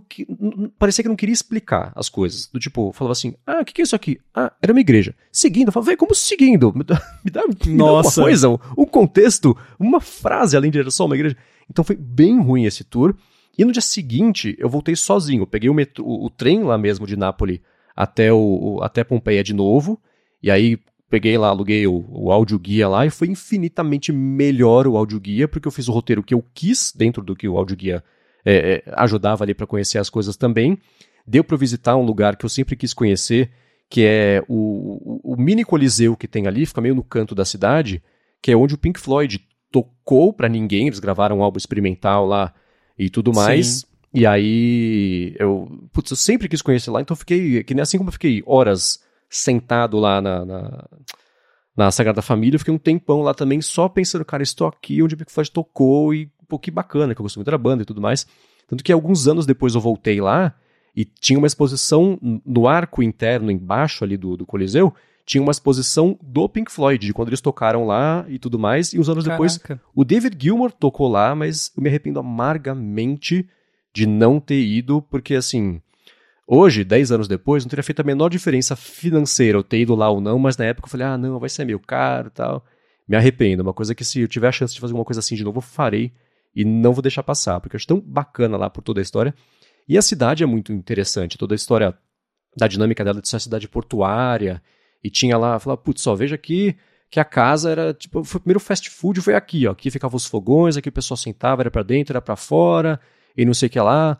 A casa, uma outra também que era a casa de diversão adulta, que na parte de cima tinha uns afrescos, como é a cidade portuária, né? Então as pessoas não falavam idioma, então tinha os afrescos do menu, do que você queria, do serviço oferecido ali. Tudo eu achei uma coisa tão bacana que sempre que der, eu volto para lá. Eu quero saber de você, você curtiu tanto assim ou eu que sou alucinado por uma cidade em ruínas que foi destruída por um vulcão? Cara, eu tenho uma, uma coisa que não, não sei, mas eu gosto muito de lugares abandonados, desérticos, essa coisa. Tem canal de YouTube que, fa que entra em casa abandonada e tal. Eu adoro ver esse tipo de coisa. E então, obviamente, que Pompeia foi incrível, né? Uhum. E aí, esse é um aspecto. Esse é um. Tem, tem esse aspecto. Então você já. Se você é que nem eu e que nem você, aparentemente, que gosta de ruínas, essas coisas, não, não que gosta. Da, enfim, dá pra entender. Sim. É, vai ser legal. Se uhum. você se interessa também pelo outro lado, tem é, é realmente uma cápsula do tempo uhum. que você vai lá milhares de anos atrás e, e tá lá, tá tudo, sabe? Claro que tá tudo arruinado, porque, né, são as ruínas da cidade, mas tem objetos, tem pinturas, tem um monte de evidência lá de como a vida era naquela época, por, até por conta disso se sabe muito sobre como eles viviam. Uhum. E aí você fazer com um guia, que foi né, o nosso caso, a gente fez um tour muito mal. Eu, eu achei maluco quando eu vi lá no TripAdvisor, mas eu pensei, não, vamos lá que se eles estão vendendo isso aqui, e se a galera, os reviews também eram todos positivos, a galera elogiando, então vamos, né? Aí a gente foi, a gente saiu às sete da manhã de uhum. Roma, saímos lá da, de uma praça lá, e aí o tour já incluía um, um busão lá, um ônibus confortável e tal. E aí a gente foi de ônibus até Pompeia. No total dava três horas, mais ou menos, de, de viagem. E aí no meio a gente parou lá no lugar para tomar um café e tal, alguma coisa, no banheiro. Aí na Pompeia trocou, né? A gente foi com uma guia no ônibus. E aí lá na Pompeia ela entregou a gente para um guia de lá, né? Que é o carinha lá especializado. E, cara, de novo, um guia maravilhoso. Ah, legal. Esse era já um senhor mais, mais velho, assim. É Enrico, o nome dele. Nunca vou me esquecer porque ele falou, né? Enrico, não esqueçam do meu nome, é muito bonito tal. O cara era muito engraçado e ele era bem aquele italiano, assim, né? Aquele Uhum. inglês com, com sotaque, um sotaque não muito forte. eh, Ele falava quase perfeitamente, assim. E, mas o cara é engraçado, e aí ele fazia uns trocadilhos engraçadíssimos, eh, bem dead joke, assim. É, aí conhecia tudo da história também. Quando, quando a gente foi passar lá e entrar na parte da, da cidade mesmo, ele falou: Ó, agora a gente vai entrar numa máquina do tempo, né? Uhum. Se preparem e tal. E aí, enquanto a gente passava, ele ficou fazendo uns, uns barulhinhos lá de, de máquina do tempo. Foi mal engraçado. Mas enfim, contou toda a história lá, contou do, do fast food, né? Falou, ah, aqui era o McDonald's, né? Uhum. Mostrou lá onde, onde é que ficava. É, vários detalhezinhos in- curiosos, assim, sobre objetos e, e pinturas. É, as pinturas de, de pinto, né? Que tem algumas lá, de- desenhos, né? Tem até uma pedra lá famosa que tem, né? Sim. E Indica a direção do o, porto. o bordel também, o, Uhum. uh, Red Light House, né, como ele chamou, e aí lá tinha o menu também, só que Uhum. era, não era um menu de comida. É, então fizemos lá o tour histórico e, cara, sensacional. Eu concordo com você, eu iria de novo é, fazer um tour diferente ou, ou fazer o Uhum. tour de áudio ou ficar sozinho só olhando as coisas, porque eu poderia passar horas olhando só para uma parede. Sim. Porque a gente ia lá no. no- ah, aqui era a casa do, do pessoal rico e tal. E aí você olha e tem uns detalhes na parede coloridos. E, e aí você vê o desenho e, e você começa a imaginar, nossa, mas por que, que tinha esse desenho? E como que era o desenho original, né? Porque você tá vendo Uhum. a versão velha, né, do desenho já de- desgastada e tal. Não sei se foi feita alguma restauração ou se deixaram como Então, tava, mas é bizarro você ver, né, a parada que foi pintada trocentos mil anos atrás. É, Então, teve. Inaugurou, junto da viagem de vocês, uma casa totalmente restaurada lá. Vocês conseguiram ver essa casa não? Então, eu, eu não sei. É, é que eu não sei o que, que significa totalmente restaurada. A É. gente foi numa casa lá é, que é. Ela tinha telhado, tudo, tinha um jardim interno. Então Uhum. talvez tenha sido essa, que foi a Talvez, mais é. impressionante que, que aí ele até, ele, ele, ele sempre falava, ó, isso aqui não é original, isso aqui foi colocado pra né, Uhum. restaurar e tal. Ah, então deve Então ser ele, essa. ele normalmente explicava. Que tinha até alguns afrescos que estavam com uma película de acrílico na frente pra Uhum. ninguém encostar e tal. Ah, então, provavelmente é, porque eles acabaram de faz um mês que eles abriram essa aí totalmente restaurada. E é, é difícil, mesmo vendo, é difícil pensar que a cidade inteira era assim, e não aquele monte de pedra né, desmontada, que é que nem o Fórum Romano, o próprio Coliseu, né? Ele nunca foi, não, não sempre foi aquele negócio caído, era um coliseu tipo o ginásio Ibirapuera, coberto, coberto não, né? Mas enfim, Isso. tinha ali, ó, ele era inteiro circular e tinha ali os, os panos retráteis para cobrir ou não e tudo mais, não inteiro, mas ainda assim a, a- argola dele ali. E o próprio fórum também, né? As coisas tinham tinta, tinha pintura, tinha muito tom azul, tinha muito dourado, e hoje é meia dúzia de coluna que não caiu ainda, né? Então é, é difícil você pegar um retrato ali da coisa restaurada e pensar a cidade inteira em volta disso aí. Vocês chegaram aí também lá no, no Vesúvio, não? Não, não chegamos a ir, só, só vimos, né? de- Ah, Ah, não ia dar Putz, tempo, né? Esse é outro passeio. Ah, então, né? Com tempo reduzido. é- Por isso que assim, da- quando eu fui a primeira vez pra Itália, eu passei um dia em Roma. E eu falei, não, tá demais do que isso, né? Eu passei, sei lá, da segunda vez, que foi um... no ano seguinte, eu passei uns 15, 20 dias, aí deu pra fazer um passeio mais bacana. Eu gostei tanto que eu passei um mês depois de uns 10 anos.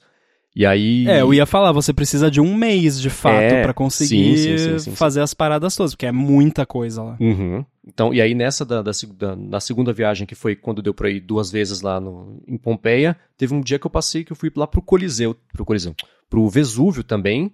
E aí você pega um ônibus, aí para, tipo, um quilômetro de estacionamento ali, que é engraçado, estacionamento do vulcão, né? Mas tá lá. E aí você faz o último quilômetro a pé, que é tudo sinuoso e super íngreme, e você chega lá na, na boca dele. Você olha, tá tampado por terra, por pedra e tudo mais, né? Esse é o problema quando ele estourar de novo. Vai ser um estouro tão grande quanto o do, do lá de, de, de quando estourou e, e soterrou Pompeia. E aí. Mas você vê dentro, na parte interna da argola, tem lugares onde sai fumaça, sai enxofre mesmo. E lá perto, não, não fica. Assim, né? Você tem é, Nápoles, aí para um lado você tem o Vesúvio, e a mesma distância, só que para o outro lado, você tem uma cidadezinha chamada Pozzoli. E lá em Pozzoli é um campo ativo ainda de, de vulcânico, não um vulcão, é subterrâneo, mas tem um pedaço ali da, da cidade, que é uma grande boca do vulcão que está mais para baixo, então sai enxofre do chão de tempos em tempos, é um cheiro horroroso, Nossa. né? Mas aí, sei lá, a hora que sai um vapor mesmo com enxofre, um guia lá ele pegou um jornal, colocou ali no vapor, pegou fogo o jornal, porque é um calor Nossa. insano. Você tem um, um, um, lago, basicamente, de, de lama que fica borbulhando o tempo inteiro também. Então aquela região inteira ali é uma panela de pressão prontinha para estourar. Inclusive, no dia que eu ia lá no Vesúvio, é, na, as semanas antes eu comecei a receber, ó, o vulcão registrou atividade sísmica, então os avisos, os passeios todos estão meio de sobreaviso, pode ser cancelado a qualquer momento. A gente te mantém informado. E eu pensando, já pensou? Nossa. Que azar, o negócio tá dormente há milhares de anos, sei lá quanto tempo. Justo um dia que eu vou, ele explode. Não vai acontecer isso, né? Aí, mas enfim, não foi. Mas é legal porque lá de cima também você vê o caminho da lava até o mar. Também é tudo petrificado e a, a uhum. vegetação tem uma cor diferente que é uma cor, uma vegetação, um tipo de planta que só dá lá porque a interação da chuva com, a, com magma, não sei o que lá, lá. E aí você vê bonitinho assim o caminho que fez, o rio de pedra, até chegar lá no mar, no, no Vesúvio. Então é um outro passo. Quando você voltar para Itália, que você inevitavelmente vai voltar para Itália, você faz esse rolê que é bem bacana. Sim. Aí depois nós fomos para Costa Malfitana, como você disse. E aí a gente foi seguindo lá com o ônibus. É, aí foi quando eu entendi que a guia tinha falado: ah, vocês vão ver como o nosso motorista não é simplesmente um motorista, tem que ser o motorista. Uhum. Porque, né, é aquelas curvinhas assim e tal. Tanto é que quando chegou bem perto de Positano, que é onde a gente ia, a gente teve que trocar de ônibus. A gente tava uhum. num ônibus normal e a gente teve que pegar um ônibusinho menor. Aí, como não era muita gente, até coube todo mundo nesse ônibus menor. Mas ela disse que normalmente na alta temporada eles acabam tendo que dividir, tipo, em dois, três desses ônibusinhos menores. Uhum. E, cara, é bizarro, porque é, é, é tudo na montanha com as micro ruazinhas assim que os carros vão passando. A galera tem muito aqueles carrinhos pequenos de dois lugares lá, né? Uhum. Que, para conseguir, né, passar e tal. E a gente subindo lá com aquele ônibusinho e fomos apositando, fomos no, no litoral lá, né, que, que é lindo, né, uhum. não tava um dia de praia exatamente, né, tava friozinho, mas tinha sol pelo menos, tava gostosinho lá no sol. Aquela areia preta, né, que é uhum. quase preta, que é bem diferente do que a gente tá acostumado aqui. E lindo, cara, muito lindo. Já quando a gente tava lá, eu já falei pro Rafa, opa, vou procurar um Airbnb aqui Uhum. Pra gente vir um dia e, e tem bastante, um, tem uns maravilhosos, então vou ficar um dia Posso lá. te indicar onde eu fiquei, inclusive, que eu peguei para ficar Opa. lá em Cinque Terre, foi em Vernazza, eu acho que eu fiquei, que é Vernazza, Monterosso, Corniglia, Positano, tem mais um e tem o Extra, que são Cinque Terre e mais uhum. uma, né, que entrou ali na, no balaio, e é legal, porque você, dependendo, tem trens que levam de uma das praias para as outras, e dá para fazer trilha também em algumas. Tinha chovido muito na, na, na época e uma das trilhas estava soterrada, já caído. Mas deu para fazer de uma para outra e é, é, super legal, né? E cada cidadezinha tem o seu perfilzinho, a sua personalidade. É tudo você bate o olho, você sabe que é de Inglaterra. Mas cada uma tem uma personalidade diferente, bonitinho tal. Todas aquelas casas coloridas, montoadas, assim. E aí, eu lembro que eu cheguei lá para ficar no, no, Airbnb. Foi em Monterrosso, com certeza. É, eu tava lá, chegar às duas da tarde pro check-in. Eu cheguei duas da tarde, Aí tava o dono da casa e falou: Cara, seguinte. Ficou um casal de americanos aqui que sujou muito a casa. Então eu vou precisar de mais umas Nossa. duas horas para conseguir limpar. E ele tava cansado, sem fôlego, suado, com luvas Coitado. assim. E ele falou: Cara, eles demoliram a casa. Eu tô fazendo de novo. Você se importa de voltar daqui a umas duas horas? eu voltei depois de duas horas, estava acabando ainda, mas ele tava assim, passando um pano, falei, nossa, ainda bem que esse cara se comprometeu a limpar, Nossa. porque vai saber que os americanos fizeram, que destruíram a casa desse jeito.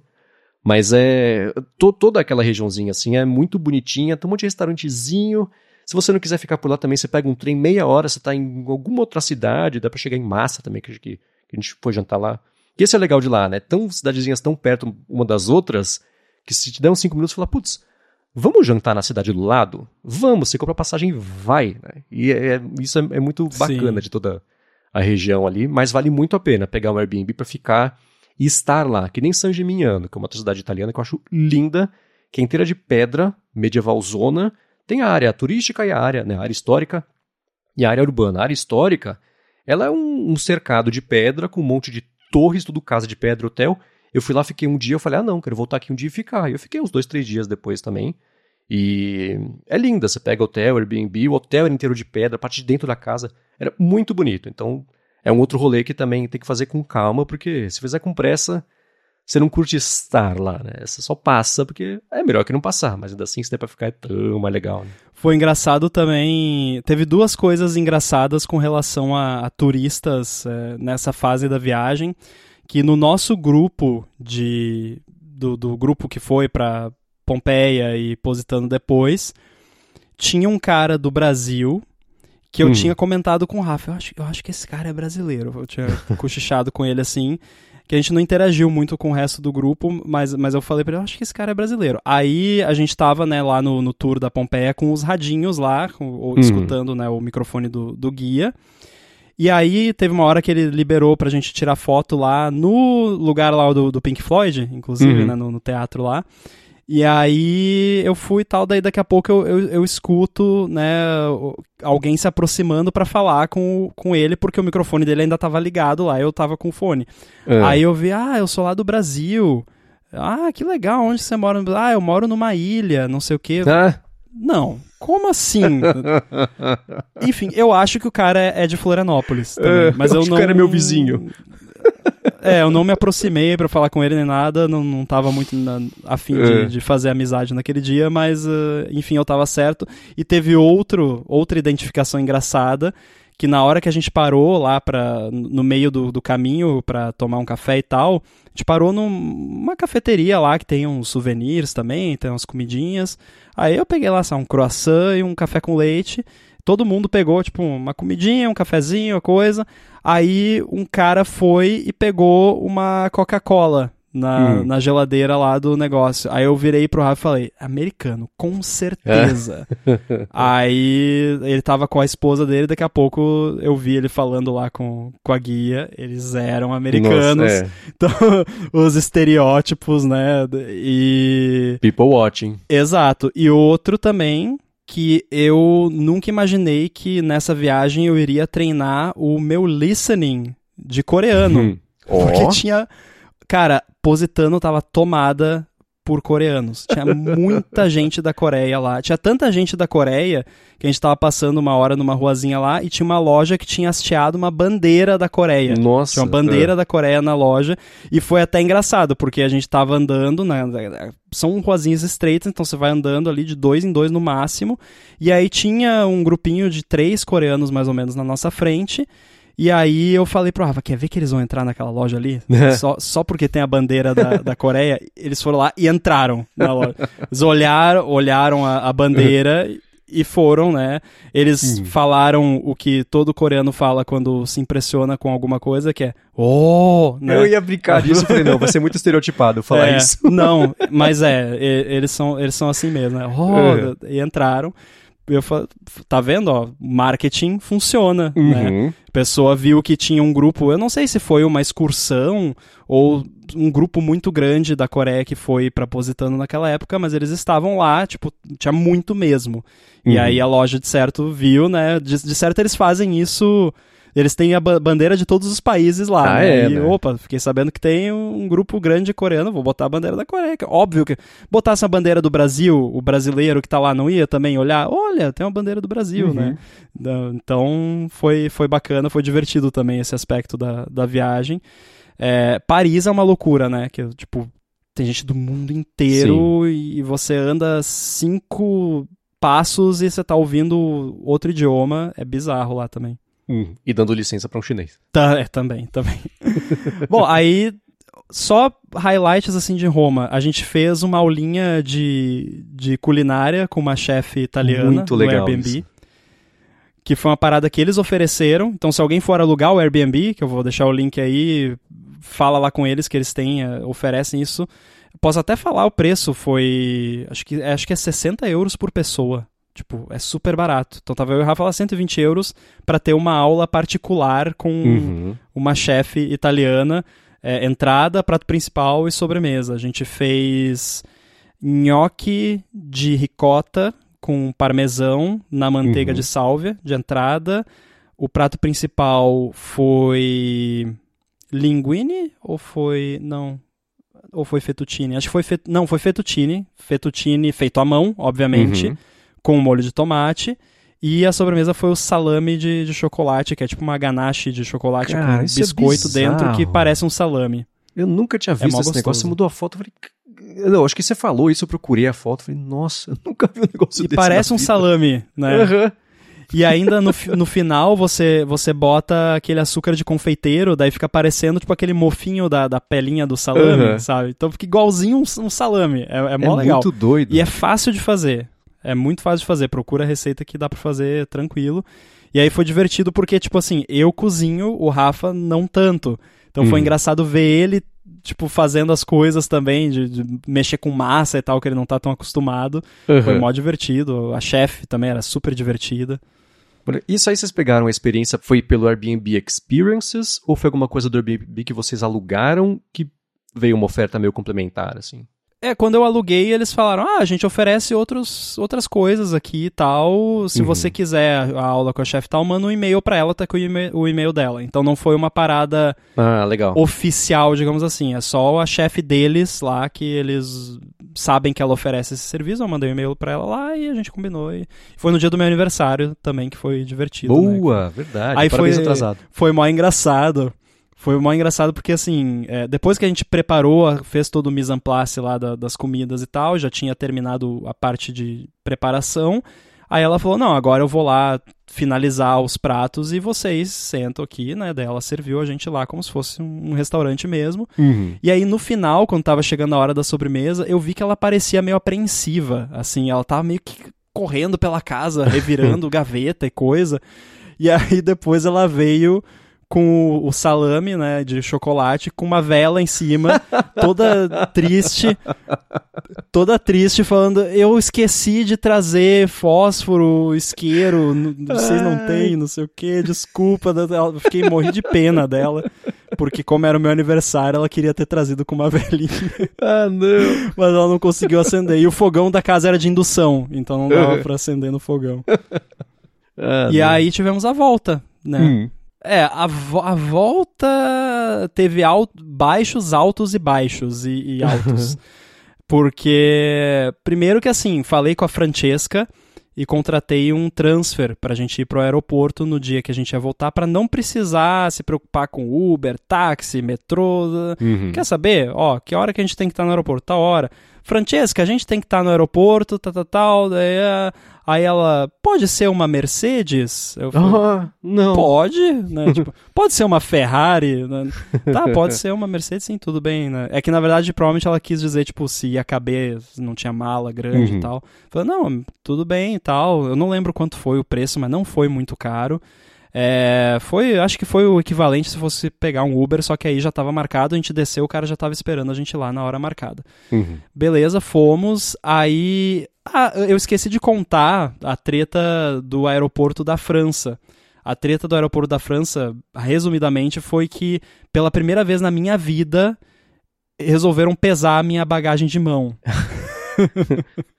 E tava vi isso. acima do peso. E, e eu tive que despachar a minha bagagem de mão, a, a carry-on lá da, da Away, porque era 12 quilos o máximo e eu acho que tava com 14, uma coisa assim, né? Tava bom. Daí fui lá, tirei a bateria da mala, porque ela tem bateria. Que bom que dá pra tirar, né? Né? Aí levei lá e despachei. Enfim, foi um perrenguezinho mínimo ali. Eu só fiquei com medo porque tinha caneca da Disney na mala. Uhum. Tava bem protegido e tal, mas fiquei com medo, mas enfim, deu tudo certo, não quebrou nada. Então fique de olho se você for pegar voo doméstico, não sei se internacional também, na França, eles estão pesando a bagagem de mão, então Uhum. fica ligado. Mas foi de todo Enfim, mundo ou só aí sua? na não, de todo mundo. É, quando você chegava na área lá pra você passar o cartão de embarque pra entrar lá onde vai pro raio-x, tinha um carinha, daí ele atrás dele tinha um carinha, daí ele falava: "Ah, vai ali". Daí você ia, Uhum. aí o carinha pesava a sua mala. Se ela tivesse dentro do peso, ele te encaminhava pra fila do raio-x. Se ela tivesse acima do peso, ele falava: "Ó, vai ali no check-in tal e despacha a mala". Uhum. Tipo, tava bem organizado. No, isso foi de boa. Tipo, ele até já falou, ó, é ali. Ele já falou direto onde é que era pra ir. Então, tudo bem, a prova de idiota, né? Mas de repente o mundo faz um idiota melhor. É... Aí, beleza, na volta. Na ida, eu tentei fazer um upgrade para classe executiva do nosso voo internacional, que no fim eu até fiquei feliz de não ter passado, primeiro porque é caro, né, mas também segundo porque eu pensei que o Rafa ia ficar estragado pro resto da vida, porque ele nunca tinha feito um- uma viagem internacional desse tamanho. Pensei, pô, a primeira já vai de classe executiva, daí depois não vai querer saber de, de classe econômica, né? Então, no fim, a ida foi bom. Aí na volta, pensei, já que não deu a ida, eu vou, vou lá e vou dar um lance alto, né? Que tem o esqueminha de leilão lá, que aí se sobra lugar, eles vão na ordem, quem deu mais e, e vai indo. Vou botar um valor maior aqui, já que não foi na ida. Aí que aconteceu o primeiro perrengue, que no fim deu tudo certo, né, como você sabe, mas assim, o nosso voo era meio-dia, em ponto, o horário do voo saindo de Roma para São Paulo. Eu fui dormir, nós fomos dormir, na real, era tipo 11 e 15 da noite, por aí a gente Uhum. foi deitar e tal, iPhone no modo sleep, beleza. Acordo no outro dia de manhã, às 8, que a gente ia sair, acho que às 8h45, mais ou menos. Acord- Acordamos às 8, já, as malas já estavam prontas tudo. Abro meu iPhone. Nubank, bloqueio preventivo do seu cartão. Aí, putz, não! Aí eu abri o, o e-mail, tava lá um e-mail da, da companhia aérea. Ah, não conseguimos fazer a cobrança do seu upgrade porque o seu cartão foi rejeitado e tal. Ah, não. Eu pensei, né? Porque, tipo, a janela que você recebe esse upgrade é de 12 a 2 horas antes do embarque. Então, Aham. isso era umas 8 da manhã, ainda existia uma chance de rolar. Só que eu pensei, não. Eles tentaram cobrar meu cartão à meia-noite. Da meia-noite até agora, deve ter aparecido Alguém. alguém lá que eles conseguiram cobrar. Eu não sei como é que é o algoritmo, eu não sei se é um algoritmo ou se é um ser humano que decide, porque você pode pensar de repente, se eu dei o lance mais alto e eram duas pessoas, não era uma pessoa só, talvez o algoritmo ou a pessoa pode pensar assim, pode decidir assim, não, vou segurar até o último instante, porque se esse cara aqui for, Ganha mais. eu ganho mais, né? Uhum. E eu ainda tenho X horas, então é, a minha esperança era essa. Aí fiquei pé da vida, né? Já mandei um e-mail pro Nubank xingando, lá- xingando não, né? Mas falando, pô, não faz sentido, né? Não é uma compra tão fora dos meus padrões, é uma compra de uma empresa que eu já comprei no passado, não, o valor não é tão acima né, de um valor que eu compraria, o aviso viagem do cartão tá ligado, então não tem por que vocês terem bloqueado isso, né? Uhum. Tipo, expliquei pra eles que eu achei incorreta a aplicação, porque já teve coisa errada no meu cartão que aí não foi bloqueado, né? Isso que é Aham. engraçado. Eu só vi até hoje falso positivo desse negócio, eu nunca vi ele funcionar. Beleza. 20 mil dólares reclamei com o Herbalife na Nubank. Indonésia, tudo bem.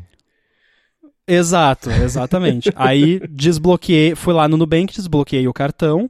E aí no e-mail que veio lá da companhia aérea avisando, tinha um botão, clique aqui pra f- avisar que o seu cartão está ok ou trocar o cartão.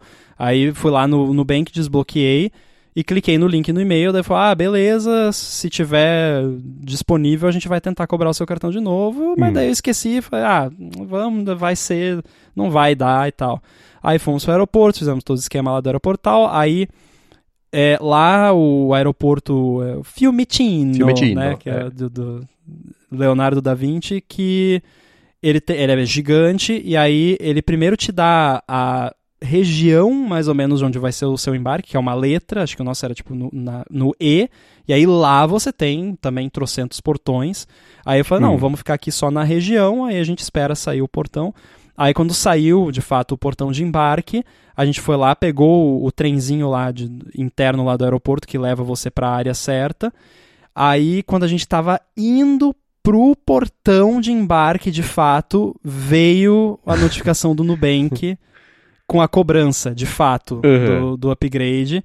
E aí eu, eu não falei nada pro Rafa, fiquei só olhando ali. Aí eu abri o, o cartão de embarque e tava lá, business. Uhum. Ah, Boa. que maravilha. Daí eu falei pra Rafa, então, tenho boas notícias. Aí, beleza, voltamos de, de business. Então, o voo de Roma para São Paulo foi uma maravilha. Que né? bom. É. Comemos muito bem, o Rafa adorou. É, tem a foto, é, foi um story, então não tá mais lá, mas tinha, é, eu, eu postei eu dormindo na, na executiva com a máscara, né? máscara facial, porque você tem que usar máscara no avião, uhum. aquela máscara de olho, né, que tapa o seu olho para não entrar luz, e AirPods e com um cobertorzinho, assim. Então foi mó engraçado. tá e tem uma foto do Rafa, assim, também. Uhum. Parece, tipo, a, a, a 13 lá no Stranger Things fazendo aquela, aquele isolamento sensorial, assim. Tipo, não, não quero nada, né, quero sumir. Então foi maneiro. Em Guarulhos, foi uma loucura. Cara, eu nunca vi um, um absurdo tão grande. A gente chegou. E, e é, é, bem aquele esquema do. Everything's fine, it's awesome and nobody's, nobody's happy, happy, né? É. Que tipo. Eu não sou assim, eu não sou. Porque tem gente que toda viagem que a pessoa faz, ah, foi um inferno, eu fiquei 15 minutos esperando.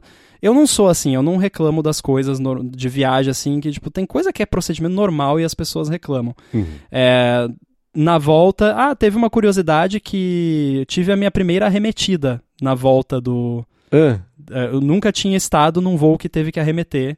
E o meu voo de Roma para São Paulo arremeteu na, na aproximação porque tinha outro voo na frente e não ia dar tempo dos dois pousarem, então Nossa. ele teve que é. arremeter.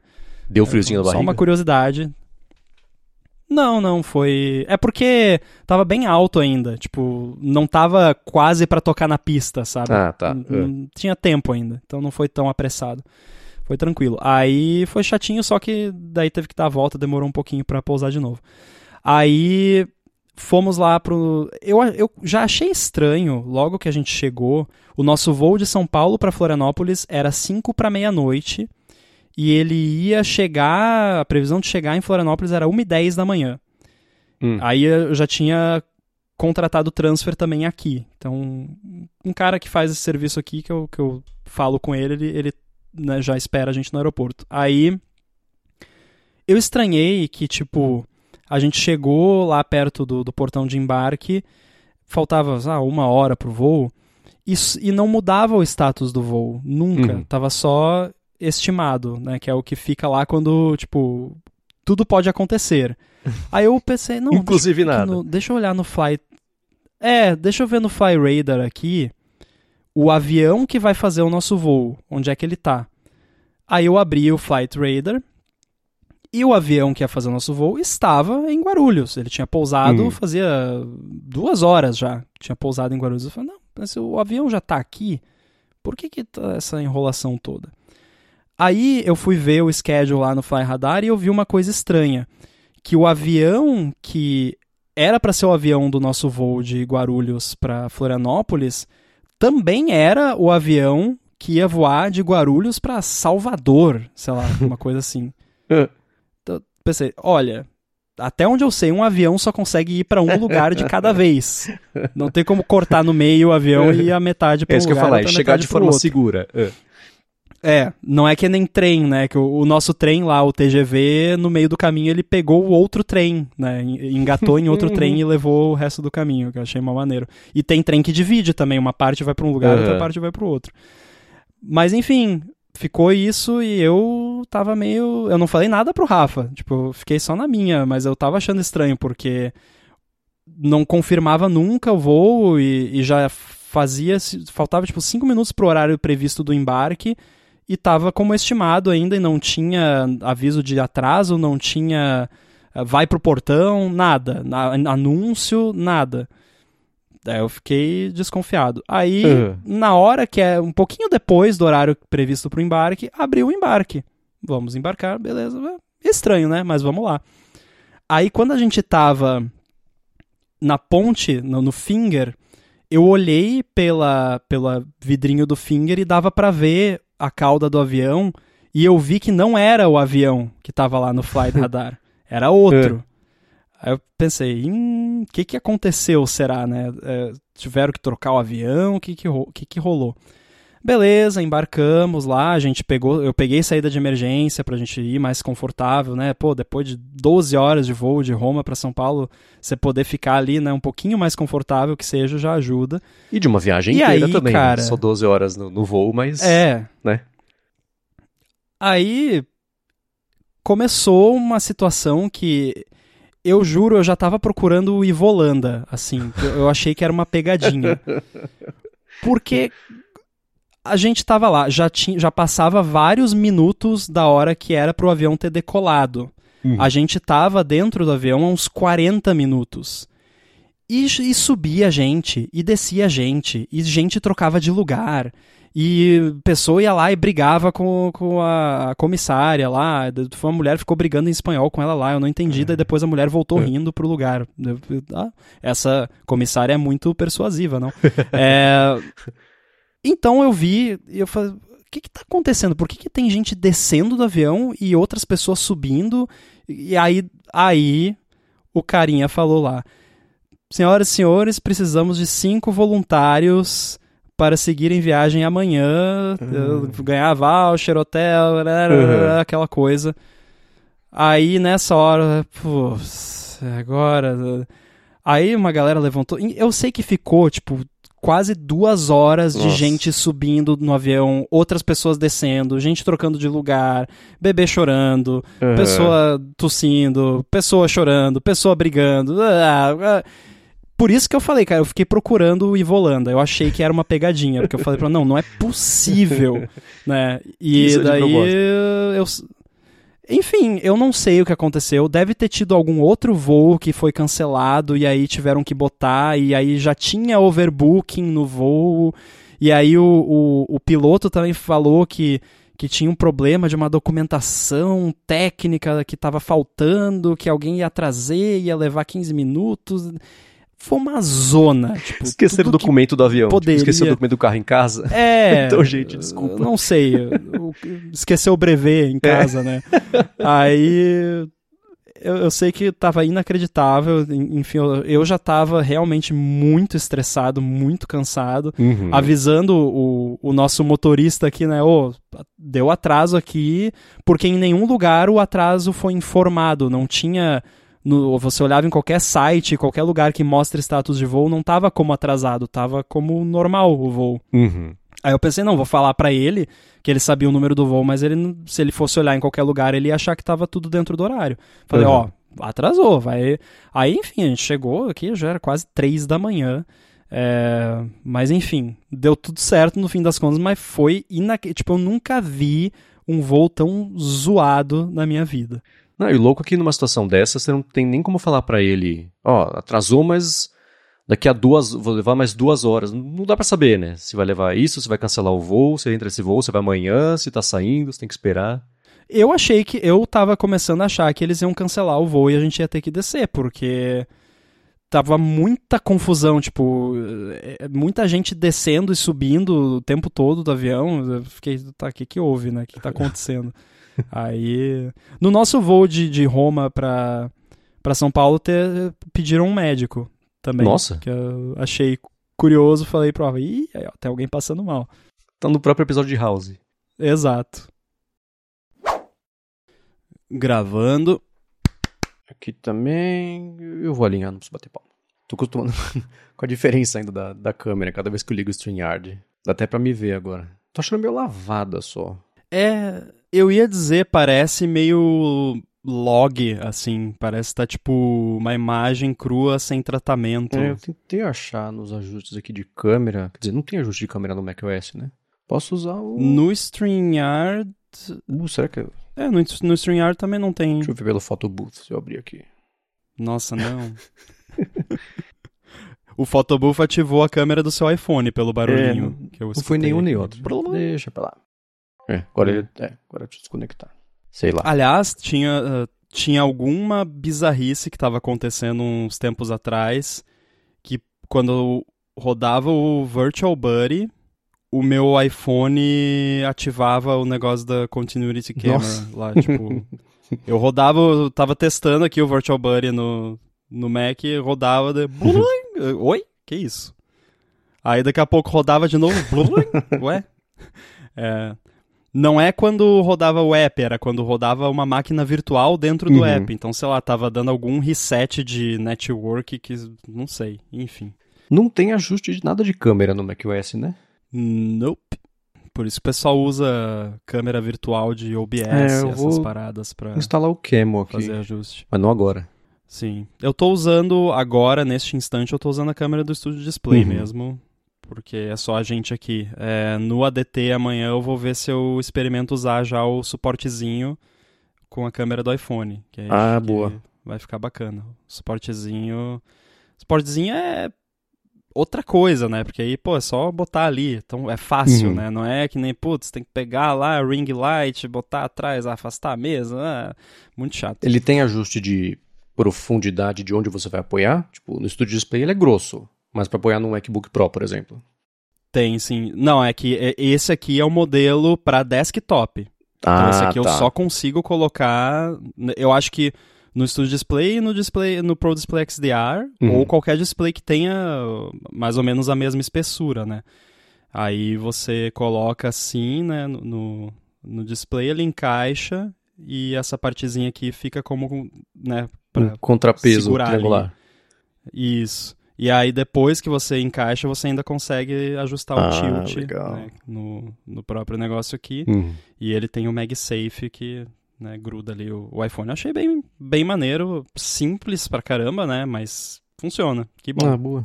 Eu vou caçar em Mercado Livre, na Amazon, qualquer apoiozinho desses que tenha só pra testar aqui. Eu morro de medo de riscar qualquer coisa, né? Carcaça do Mac, riscar o vidro do display mesmo. É, no, no laptop dá um medinho, né? Porque é Uhum. bem fininho. Eu fico olhando pra ele ali. Eu não sei se eu tenho coragem de pendurar um negócio aqui, né? Tipo, pendurar um iPhone 14 Pro Max na, no- Então. na tela do Mac, né? Não foi feito pra isso. Tô a Lembra da Holoclip?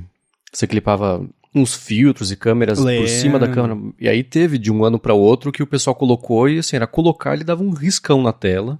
Hum, Eu morro de medo disso. Eu colocaria acho que um filtrinho na frente, É. atrás, bonitinho, né?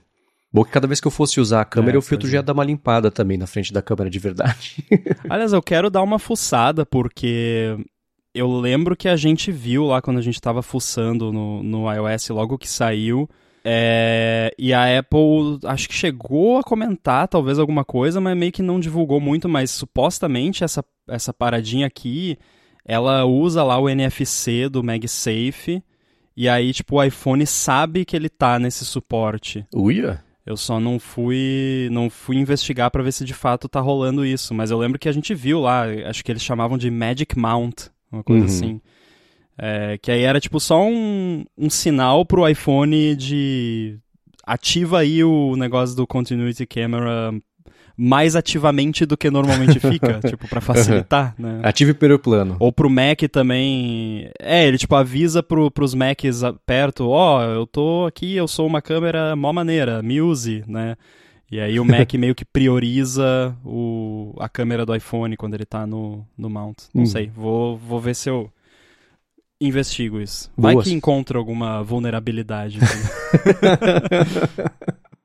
Não deu uma semana pra você reportar alguma. Meu sonho é encontrar uma dessas de tipo. Se você entrar na, na sala que tem o, a parada lá que tá transmitindo isso, o iPhone pega fogo, sei lá. Esses bizarríssimos, assim, que. Tem uns de, de, de, de DOS, né? Que é tipo. Hum.